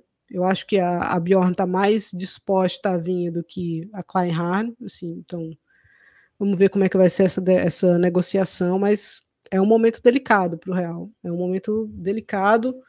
É, o Barcelona, para puxar logo o fio. É isso, rapidinho. Só para pegar uma máquina do tempo aqui, porque você falou essa questão de inscrição na Champions, e eu lembrei que eu tinha até anotado aqui, mas acabei de, de não esqueci de falar na parte da Inglaterra. Catarina Macário não foi inscrita uhum. pelo Chelsea na Champions, né? Nem ela, nem a Svitkova duas jogadoras que estão no DM, mas essa questão de inscrição para você inscrever para as fases posteriores, né, tem que existir uma saída na lista. É, e essa lesão da Macari é uma lesão que já passa, se não me engano, de um ano e seis meses, né? Um ano e meio é. já. Junho, né? Junho de 2022. Está é, chegando a um ano e meio. Quase. É, o Chelsea então, vai tomar então, todos os cuidados com ela. Com certeza. Vai arriscar Mas assim, é um ponto para a gente ficar de olho, né? Eu lembrei é. disso aqui. Só... É, ela só vai jogar Champions caso o Chelsea avance também, né? Caso o Chelsea esteja no mata-mata e é que talvez ela seja inscrita. É, o Barcelona goleou o Sevilha, né? Um poker da Salma com menos de 40 minutos, né? Já tinha marcado quatro gols, acho que um bom momento, né, para ela nesse aspecto, tá voltando de lesão, então acho que era, era importante para conquistar essa confiança. A Mariana marcou dois gols também, a Hansen marcou o sétimo, não tinham nem 60 minutos ainda, e a Torrejon fechou a goleada no jogo dos número 400 dela. Então, com Alexia e Melanie Serrano, as três jogadoras aí com mais partidas na história do Barcelona, todas com 400 jogos ou mais. O Sevilha que nada de nada, né? Anticompetitivos. A postura do Sevilha aqui, é, um primeiro tempo que já terminou numa goleada, um segundo tempo tô diferente em nenhum momento, então mais um ano frustrante aí para o Sevilha, para o que ele poderia oferecer, pelo menos o que a gente acha que ele poderia oferecer, mas muito aquém, muito abaixo. Tivemos o Atlético de Madrid sendo Mas rapidinho, sobre esse jogo do Barcelona, o que eu queria falar é que, na minha visão, foi um bom jogo do Barcelona. Eu acho que a gente tem que levar em consideração que o Sevilha foi muito mal, uma postura passiva, mas essa, esse bom início da Salma depois da lesão é muito importante para o encaixe em relação à Alexia, porque a. Patri estava lesionada. Aí a gente pode pensar, a Alexia vai voltar para o meio. Não. E a Oshoala vai ser titular no ataque, por exemplo. Não, não foi isso que aconteceu. bem claro para a gente que a Alexia vai que jogar Alexia... essa temporada de atacante, né? De nove, na maioria das vezes.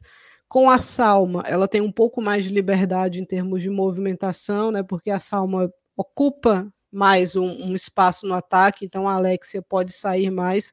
Não me convence ainda a Alexia de, de atacante, de nove. Eu acho que o Barcelona perde muito na pressão a, a, saída de bola do adversário. A Salma também compensa isso, né? Quando ela quando ela está em campo, ela pressiona muito melhor do que Alexia. Elas podem até inverter ali de, de posição em algum momento. É, mas para o Barcelona é uma notícia excelente, né? Porque a grande crítica em relação à Salma na temporada passada, especialmente vendo o que foi a Copa do Mundo dela, é que com a Espanha ela marcou gols que ela não marcou com o Barcelona, né? Assim, nem sempre ela estava convertendo é, daqueles locais que ela converteu com a seleção espanhola. E a cobrança no Barcelona ia ser nesse sentido, já tinha ficado bem claro, né? Que ela marcasse mais gols e esses gols importantes. Eu acho que foi uma partida para afirmar isso, né? Uhum, exatamente. E assim, só, só para colocar à disposição rapidamente esse Barcelona, é, no jogo contra o Sevilha. É, o interessante para mim, novamente, é a Ona dando muita amplitude para o jogo, né? Ela dá amplitude no lado esquerdo, jogando muito perto da linha lateral. E aí você tem uma Mariona trabalhando por dentro, é uma jogadora que trabalha muito bem no espaço. A Engen fazendo ali a sustentação com a MAP na zaga. A Paredes ficou no banco, ela também está tá voltando de uma, de uma questão física, né? E o fato da Salma ser essa jogadora que ataca o espaço, ela fez basicamente uma dupla com a Alexia em diversos momentos do jogo. A Alexia movimentando, hora para ela atacar o espaço, hora para puxar a marcação, e a Salma explorar o buraco deixado pela defesa do Sevilha, que aconteceu muitas vezes. É, assim, deu certo a movimentação? Na minha visão, deu muito certo. Só que foi com uma equipe quase que inofensiva, que mordeu todas as movimentações do Barcelona. Mas acho que já é um caminho, já mostra que o encaixe da Salma tende a ser mais favorável para potencializar a Alexia jogando de atacante, porque sem ter a Patri, ele usou a Alexia de atacante. Então, Thais, é. é assim que a gente deve, deve ver no restante da temporada. Não gosto, mas fazer o quê? É, tivemos também o Atlético de Madrid sendo surpreendido pelo Granadilha Tenerife, né? Pelo Costa Derre Tenerife, perdão. É, fora de casa, em Costa Derre, né? Naquele belíssimo campo, não. E dois gols em sequência parecia replay. Primeiro e o segundo gol, porque são jogadas parecidíssimas, bola esticada no lado esquerdo do ataque Sheila do, Garcia. é, lado direito de defesa do, do Atlético, e a, Gift Monday, né, o presente da segunda-feira, e passou como quis e marcou dois belos gols, é, um mais pelo meio, outro mais pela ponta ali, um pouquinho mais escorada. O Atlético ainda conseguiu diminuir na sequência ali com a Lucia Moral, mas muito pouco, né? Uma partida muito truncada, um jogo muito feio. Todos os jogos na casa do, do Tenerife são assim, porque o gramado é horroroso, é uma caixinha de bombom. Conseguiram piorar o que tinham do ano passado para esse. E o Atlético vacilou onde não poderia vacilar, né? Assim, é sempre complicado jogar em Tenerife, mas não podia perder essa partida aqui porque é um bom começo de temporada do Atlético, né? E vinha conseguindo traduzir esse bom começo de temporada em resultados interessantes. Tinha feito um bom jogo contra o Barcelona, bom jogo, perdeu no detalhe, teve chance de empatar aquela partida ali, é, e agora, fora de casa, tropeça, já vê o Real abrir cinco pontos, o Barcelona abrir oito, é, já foi ultrapassado tanto pelo Madrid CFF quanto pelo Levante. Então, atenção, é o momento de atenção para o Atlético de Madrid. Ele tem que evitar um outro tropeço agora, para segurar um pouco a, a colocação, porque se, se perder a mão aqui, é um abraço. Exatamente, e assim, Thais, a questão do Atlético de Madrid é, nas temporadas anteriores, que é, a gente destacava ser um ponto que a equipe não estava conseguindo superar, é a inconsistência. E nesse jogo contra o Costa Derri foi um Atlético muito inconsistente, um Atlético que pecou muito em fundamento, em passe mesmo. Os, os gols acho que nem se fala. Eu falei no nome da Sheila Garcia porque eu achei que ela foi muito mal nos dois gols, muito mal, assim, defenderam mal a profundidade, mas o resto da zaga também faltou cobertura, faltou ajuda. Então é ver, acho que o próximo jogo é favorável, é contra o Eibar. O Atlético precisa casa, de uma né? É, e assim, precisa de uma vitória para voltar a pegar confiança e não deixar a galera ali desgarrar, porque tá um bolo muito grande, né? Eu tava dando uma olhada na tabela, a gente vai passar depois, mas tá um bolo muito grande, deixou o Costa Derri colar o Levante Las Planas com mais um começo de temporada muito bom, venceu o Granada, então tá ali na cola do Atlético de Madrid também. Tem que abrir o olho. Tem que abrir o olho nessa semana, essa rodada agora ela é mais tranquila, mas a próxima também é chata, né? Vai pegar o Madrid CFF fora de casa, lá no Fernando Torres, então atenção, né? O Atlético de Madrid está no momento de, de, atenção total. É, olhando para as outras partidas ainda que a gente teve nessa rodada, como a Amanda falou, o Sporting Elva, tadinho. Acho que essa temporada é, os 17 ou 18 anos na primeira divisão vão, vão acabar, porque nenhum sinal de reação, né? E esse é um problema, porque o, Sporting Elva tinha um ponto positivo que era os seus jogos em casa. Era um gramado complicado também, etc. Mas o Sporting Elva conseguia seus pontinhos, principalmente jogando em casa. Dessa vez, nada de nada, né? Nada de nada. Um ponto só, um empate, quatro derrotas consecutivas, 15 gols tomados, já só marcou três vezes, então eu acho que está em queda livre, reagir daqui é, é difícil, é complicado, lembrando que são duas equipes que terminam rebaixadas na Espanha. O Betis conseguiu uma vitória que também era importante, expirou um pouquinho, foi a sete pontos. Se você puder, inclusive, botar a tabela aqui, Amanda, eu já passo é, a tabela como é que tá da, da Liga F, porque é, o Betis estava estava necessitado, estava sufocado, então conseguiu respirar. O Barcelona líder com 21 pontos, seguido pelo Real com 18, Madrid CFF tem 15, Levante tem 15, Atlético de Madrid tem 13. O Levante Las Palmas, que a Amanda falou, né, conseguiu uma vitória importante no finzinho ali contra o Granada e ocupa a sexta colocação com 12 pontos. Meio do caminho andado, mais ou menos, para quando a gente fala em pontuação para escapar de rebaixamento. Então, excelente começo do Levante Las Planas, o Granadilha Tenerife também já tem 12 pontos, Valência tem 11, a Real Sociedade tem 10, o Atlético Bilbao tem 9, o Betis tem 7 pontos, Sevilha tem 6, o Villarreal tem 4, o Eibar tem 4, o Granada, que é outra equipe que tam, também ainda, na verdade, só tem uma vitória, né, mas os últimos cinco jogos, cinco derrotas consecutivas, tem três pontos, e o Sporting Elva único time que ainda não venceu um pontinho só na lanterna da competição. Olhando para a próxima rodada, que já começa hoje, né? O Real Madrid às quatro horas encara a Real Sociedade em casa. Pode ser um jogo chato aqui, o Real precisa de atenção. É, no sábado, o Atlético de Madrid pega o Eibar às 8 horas da manhã. Às 12h30 é a vez de Villarreal e Barcelona. Às 2h30, Sporting, Elva e Betis no domingo às 8 horas da manhã. Levante Las Planas e Granadilha, não. Costa Derre, Tenerife, Sevilha e Granada, às 12h30, Levante Valência e às 2h30, Atlético e Bilbao. E Madrid CFF, o jogo dessa rodada é esse Real Madrid e Real Sociedade, né, Amanda? Exatamente, um jogo que acontece nessa sexta-feira, né? Logo mais. E vamos ver, acho que é um desafio para o Real Madrid que vem tendo dificuldade de vencer equipes com menos poder de fogo do que a Real Sociedade. Mas é uma é. Real Sociedade que também oscila bastante, Thais. Então acho que vai ser uhum. um bom teste para os dois lados esse jogo. E uma outra questão, Copa de la Reina, né? Copa é, de la Reina. aqui para passar, inclusive. É, o Betis bateu o Osasuna e se classificou 2 a 1 leva o Eibar 1 a 0 e se classificou. O Valência derrotou o Juan, o Juan Grande por 1 a 0 e também avançou. O Sport venceu o Tacuense por 1 a 0 e passou. As equipes que estão na primeira divisão, tá? O Albacete eliminou o Villarreal 3 a 2 então surpreendente. O Albacete, se eu não me engano, é a equipe formadora da, da Alba Redondo.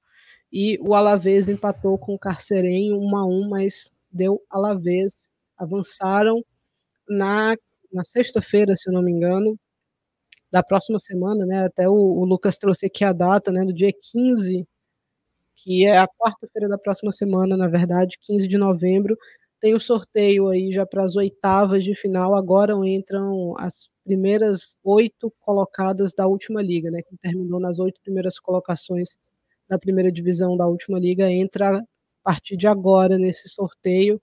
Então vamos ver, foi o título que faltou para o Barcelona na temporada passada, né? Foram eliminados ali por escalação é, indevida, né? Vamos ver agora como é que vai ser o desempenho da equipe culé nessa competição e como é que o, como é que o Real Madrid vai tentar se recuperar do baque, que foi aquela final, né? Exatamente, Thais. Bom, a gente está chegando no final da nossa viagem da Espanha. Antes de passar para a França, só aproveitar alguns recadinhos aqui para vocês. No canto direito superior aí da tela tem o nosso QR Code, né, do canal do Planeta Futebol Feminino no WhatsApp. Então, para esse vídeo, coloca aí, aponta a câmera do seu celular para você ter acesso ao canal do PFF com informações ali em tempo real sobre futebol feminino, tanto nacional quanto internacional. E Thaís, a gente está com uma programação muito especial nessa sexta-feira, né? Para a galera que está acompanhando ao vivo aqui no YouTube. Se você está acompanhando do seu agregador favorito, Vale ficar de olho nos outros conteúdos do PFF também, né? Porque nessa sexta-feira, dia 10 de novembro, a gente tem cobertura da convocação da seleção brasileira e também uma programação especial sobre NWSL, a Liga dos Estados Unidos, que está caminhando para o seu final.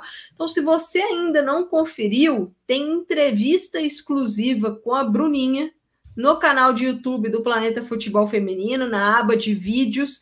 Agora, às 14 horas de Brasília, dessa sexta-feira, na aba Ao Vivo, nós teremos uma entrevista ao vivo com a Angelina, antes da nossa cobertura de convocação da seleção brasileira, que também vai ser ao vivo. Tem essa entrevista com a Angelina. E de noite, nessa sexta-feira, dia 10 de novembro, tem também a live Dona Cara do Gol, específica sobre a final da NWSL. Então é o PFF aí com um leque de cobertura, né, Thais? Exato. Quem pediu a live das 5 horas hoje vai chegar quase a isso. É, duas, antes da gente ir para a França aqui, duas notícias rapidinho. A seleção brasileira confirmou seus amistosos, né? Enfrenta o Japão duas vezes e enfrenta a Nicarágua uma vez. Esses serão os três confrontos do Brasil na próxima data FIFA. E saiu também o prêmio de MVP da NWSL, foi para Caroline. Caroline levou o prêmio de MVP da NWSL, 10 gols, 3 assistências.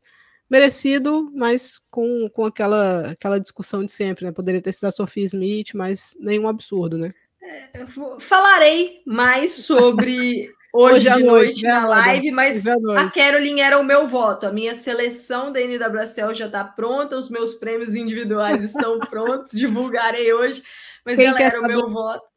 O Amanda Oi? Viana, Amanda Viana Awards aí, fique atento hoje à noite que a, a entrega será feita, a entrega da premiação. Exatamente, hoje, 8 da noite, no YouTube do Planeta Futebol Feminino. Então, Thaís, vamos para agora para a nossa viagem final. É... Vamos para a França e assim, eu confesso para você que a Dean Arquemar está me deixando frustrada, porque toda rodada tem um problema e o problema é, é sempre com o PSG. O PSG já tem dois jogos, a menos né, na, na Dean Arquemar é, a equipe tendo seus jogos adiados. Dessa vez não rolou o jogo contra o Gangan, um problema no campo, né? Foi divulgado é. que parece que a bola não estava quicando direito, que poderia ter. O pessoal um foi problema. pisar lá na hora e disse que ó, esse campo tá terrível, não dá para jogar é, aqui. Um risco de lesão, e assim, Exato. Se, o, se há risco de lesão, não pode ter jogo, tá certíssimo.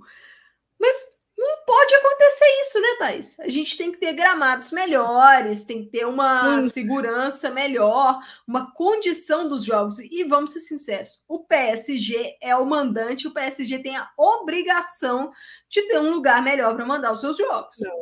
PSG adora fazer dessas, assim, eu nunca vou esquecer no ano que o Barcelona foi campeão a primeira vez, 2021, semifinal da Champions, o PSG mandou pro pior estádio que ele tem, um gramado horroroso. O PSG tinha outras opções, tinha o Parque dos Príncipes, tinha o outro estádio que ele utiliza também em Paris, que é um pouquinho menor, que é um estádio que ele divide com a equipe de rugby. Ele escolheu, ele escolheu o pior gramado que ele tinha para jogar é, a, a, partida decisiva da Champions. Malandragem não funcionou a favor dele, terminou empatando aquela partida. Poderia ter vencido aquele jogo, inclusive. É, e de novo aqui não tem condições, né, cara? Um gramado horroroso. O Jean obrigada. É o JP por aqui, ó. Obrigada, JP. O Jean que é o estádio que o PSG divide com a galera do rugby. Sim, sem condições. Já não tinha uma pessoa no dia antes para olhar o gramado e dizer, pô, não vai dar para jogar aqui. Vamos encontrar uma solução para que essa partida aconteça. Porque a pior notícia para mim é o pior cenário para o PSG que o PSG vai jogar Champions, vai ficar com o jogo atrasado na liga, não sabe em que momento vai conseguir repor essas partidas, né? De repente, se cair numa semana ruim, uma semana apertada aí pro, pro PSG repor esses jogos, vai fazer o quê? Tropeça um time que era para vencer de maneira tranquila.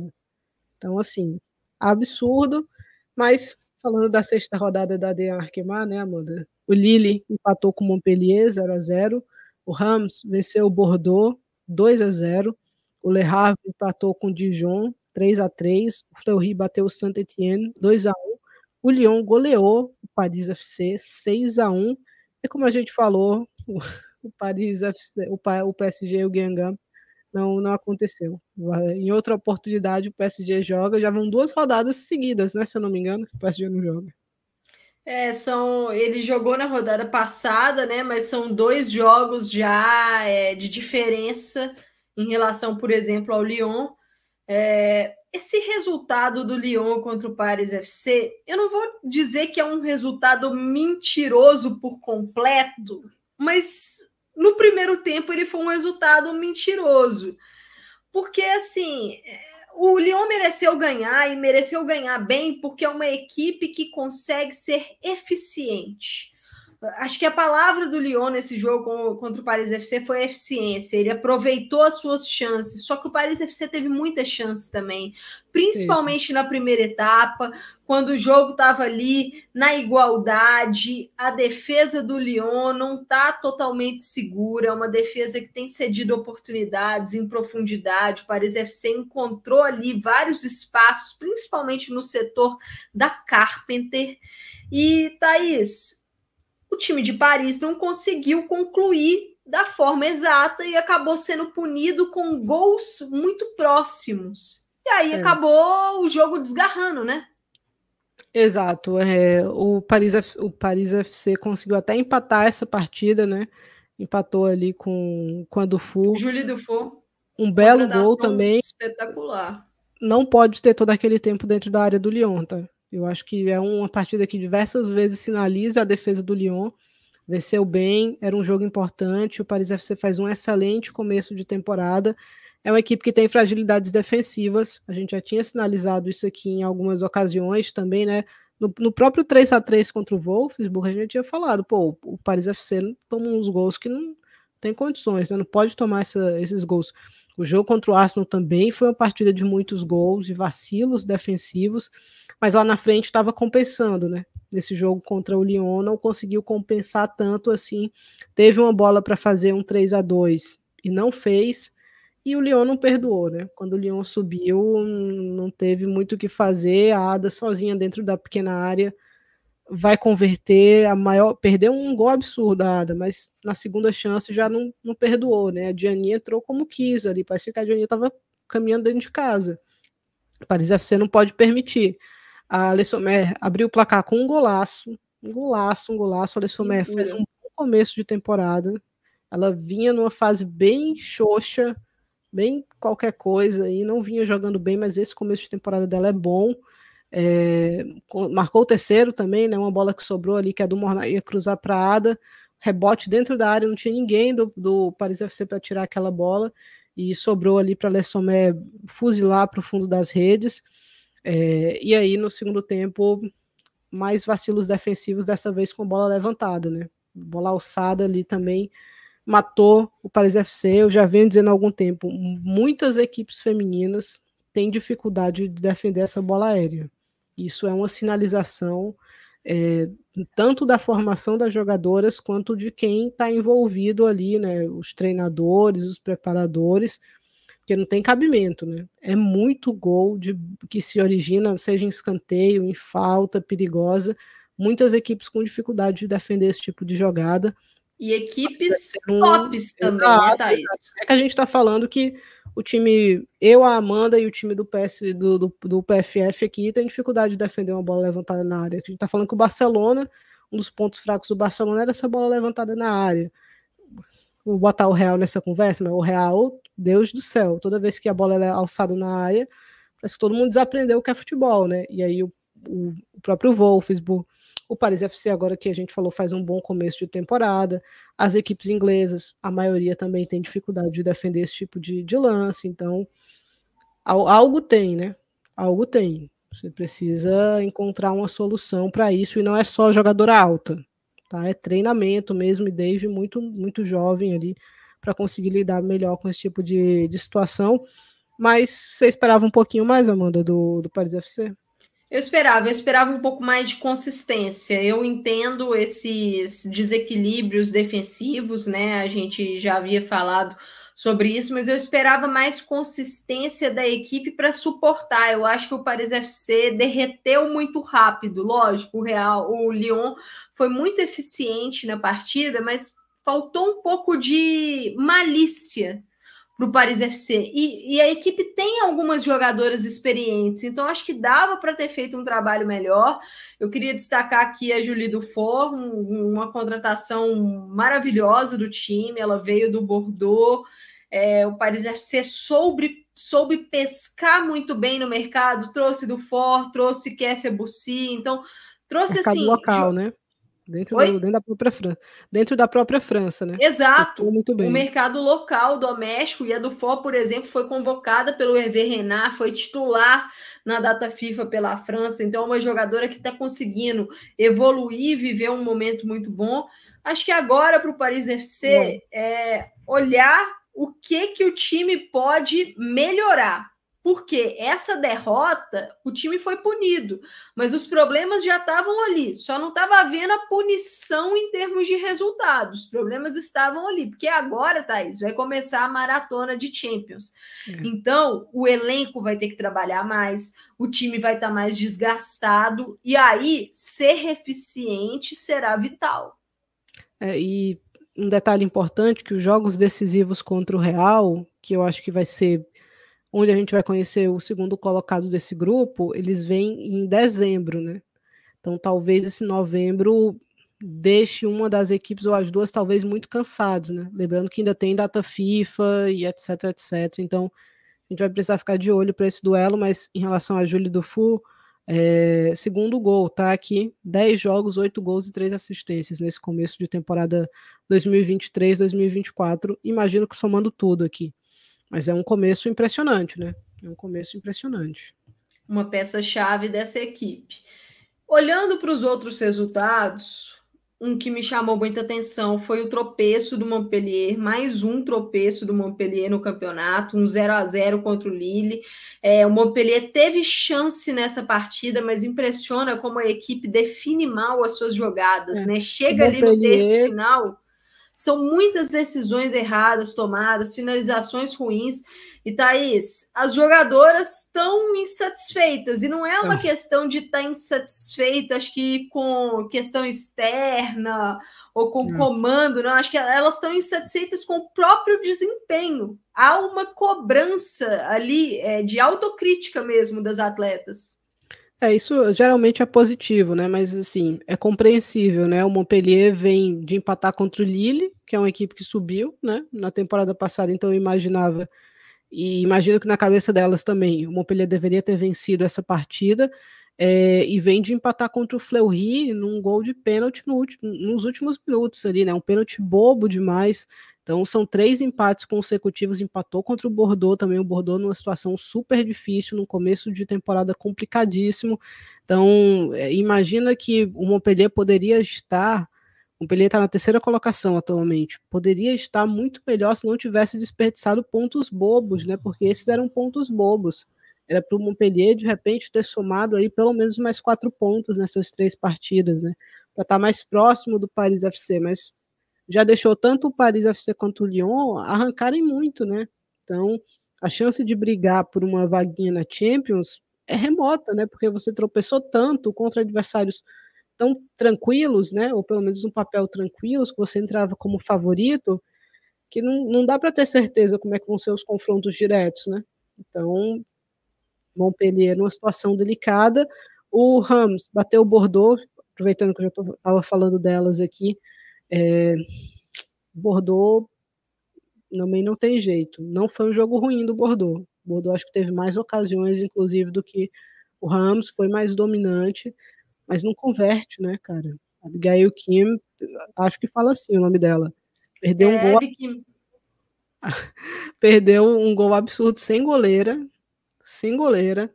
É, o Bordeaux botou uma bola na trave ainda, isso quando estava 0 a 0 e aí vem um golaço de falta da Melissa Gomes.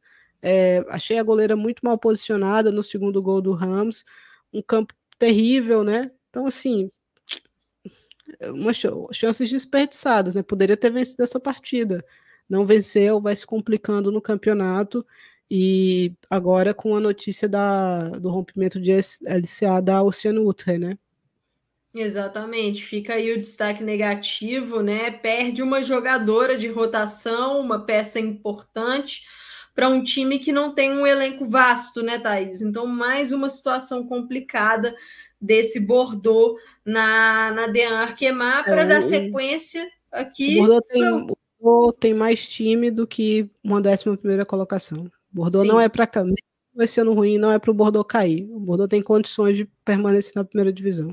É, e assim, o início de tabela do Bordeaux foi bem complicado, então agora o time vai ter que dar uma resposta na sequência dos jogos. É, Para dar sequência aqui, o Fleury venceu. Venceu o Sanetian, um belíssimo gol de Batibaluí no começo do jogo, mas o que me chamou a atenção foi a atuação de Rosemont Coassi. Muitos problemas na definição gols perdidos que ela não perdia na temporada passada. Não é um bom início de temporada da Coassi. Acho que, lógico, o Fleury, em relação ao que a equipe apresentou na última temporada e nessa temporada, está oscilando muito mais, o que é natural, né, Thaís? Perdeu algumas peças importantes, é normal isso, uhum. mas a Coassi não manteve aquela curva ascendente que ela estava na última temporada. Ah, perdeu dois gols ali imperdíveis, né? Cara a cara com a goleira, perdeu um daqueles, ok, perdeu os dois, não tem como, né? Não tem como. E para fechar aqui, o Le Havre empatou contra o Dijon 3 a 3 o Le Havre abriu 2 a 0 ainda no primeiro tempo, tomou o empate, voltou a ficar na frente e tomou o empate de novo com 90 minutos. Então, não tem como, né, cara? Assim, não, é o tipo de partida que você não não pode perder ponto, né? Especialmente um time como o Le Havre, que faz um esforço né, para permanecer todo ano, não, não poderia se, se permitir empatar contra o Dijon, que tinha um pontinho só até então, né? Então, aquele empate com sabor de derrota. Exatamente, era a oportunidade do Le Havre, por exemplo, abrir mais ainda os pontos da parte de baixo, né? Então, um vacilo, fica um empate frustrante mas aí a gente está vendo na tela a tabela para quem está nos assistindo no YouTube. Se você está ouvindo no seu agregador favorito, a gente passa a tabela também. O Lyon tem seis jogos completos e está em primeiro lugar. Algumas equipes do campeonato têm seis jogos, a maioria, né? Outras têm cinco e o PSG tem quatro. Então, acho que é uma questão que vale focar aqui nessa tabela. O Lyon em primeiro, 18 pontos, 100% de aproveitamento, 26 gols marcados, dois gols sofridos. É um início soberano do Lyon até aqui e que já teve os dois jogos principais aí, né? Venceu o Paris FC, venceu o PSG, então um começo muito bom da equipe da Sônia Bom Pastor em termos de resultado. Paris FC conheceu a sua primeira derrota, o primeiro tropeço no campeonato, em segundo com 15 pontos. O Montpellier tem seis jogos, 10 pontos. O Fleury, seis jogos, 10 pontos. E o Rams, 10 pontos, mais cinco jogos. São as equipes que completam aí o top 5 do campeonato. Em sexto vem o PSG com nove pontos, mais quatro partidas apenas disputadas nesse campeonato. E aí a gente tem Le Havre em sétimo com seis pontos, o Lille em oitavo com seis pontos também, o Gangan com quatro pontos em nono, mas cinco jogos disputados, Dijon em décimo com dois pontos, Bordeaux em décimo primeiro com dois pontos, e o Saint-Étienne está lanterninha com um ponto em décimo segundo colocado. E acho, a rodada começa o Bordeaux hoje. não vai cair, tá? Acho que o Bordeaux não cai apesar do, da, da fase. Geralmente eu aponto quem tá ruim vai cair, né? Acho que o Bordeaux não cai. Vamos ver se funciona, né? Vamos ver, e essa rodada 7 começa hoje com um jogo importante, né? Lyon e Montpellier, o Montpellier nessa insatisfação toda aí em termos hum. de desempenho. Tá tão insatisfeito, um vai pegar o Lyon agora. Pra... É, tá, tá, tá difícil para o Montpellier essa sequência, né? No sábado, dia 11, o Fleury recebe o Bordeaux, o Ram enfrenta o Le Havre e o Saint-Étienne pega o Paris FC. Também no sábado, o Gangamp contra Lille e um jogo apenas no domingo, Dijon contra o PSG. Vamos ver se vai ter esse jogo do PSG, né? Porque Finalmente. é um time zicado, né? Vamos ver se o PSG volta a jogar. É, mas importante que, que jogue, né? Importante que jogue para chegar com algum ritmo aí para as partidas da Champions. Eu acho que é isso. A gente demorou um pouquinho mais. Hoje foi uma viagem mais extensa. Tinha alguns tópicos aí para serem conversados com um pouquinho mais de afinco. Mas é isso. Sempre um prazer enorme passar pela galera que nos acompanhou hoje aqui na live. A audiência é legal, né? Uma live um pouco mais longa. Futebol masculino e feminino. Lucas Almeida.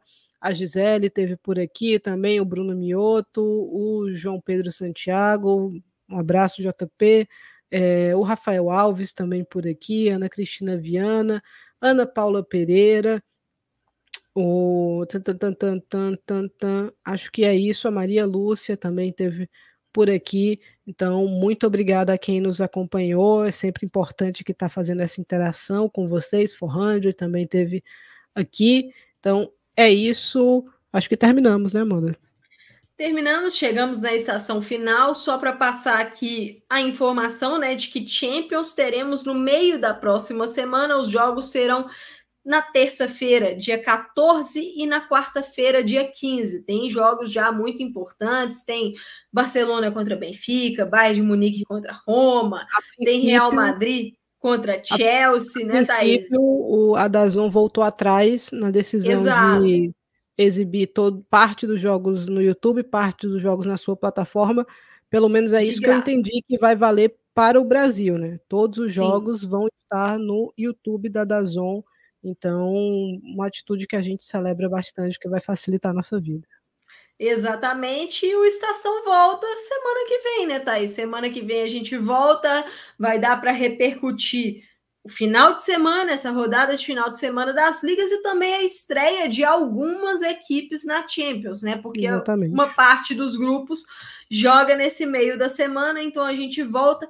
Lembrando a vocês que estão nos assistindo ao vivo aqui no YouTube do Planeta Futebol Feminino e também quem está ouvindo depois no agregador favorito, conteúdos especiais lá no YouTube do PFF. Saiu um vídeo meu e da Thaís analisando a questão do Ballon d'Or, né? Foi um vídeo até uhum. extenso que a gente dá aí a nossa opinião, se o prêmio foi justo foi ou justo. não. Uhum. A gente fala bastante sobre o top 30 eleito pela revista France Football, né, Thaís? Exato. E lembrando que agora uma hora. Deixa eu só confirmar aqui no celular, por isso mesmo, uma hora, que o horário do computador tá bagunçado. É, às duas horas, a gente já estará ao vivo aqui de novo com. É, Amanda estará ao vivo, na verdade, daqui a uma horinha aqui no canal do YouTube do PFF para conversar com a Angelina ao vivo. É uma entrevista rapidinha, porque às 2h30 a gente já parte para a cobertura da convocação da seleção brasileira. Então, dá aquela pausa para o almoço e volta para acompanhar aqui o conteúdo dessa tarde do Planeta Futebol Feminino. Exatamente. Se você está nos escutando depois, conteúdos de NWSL.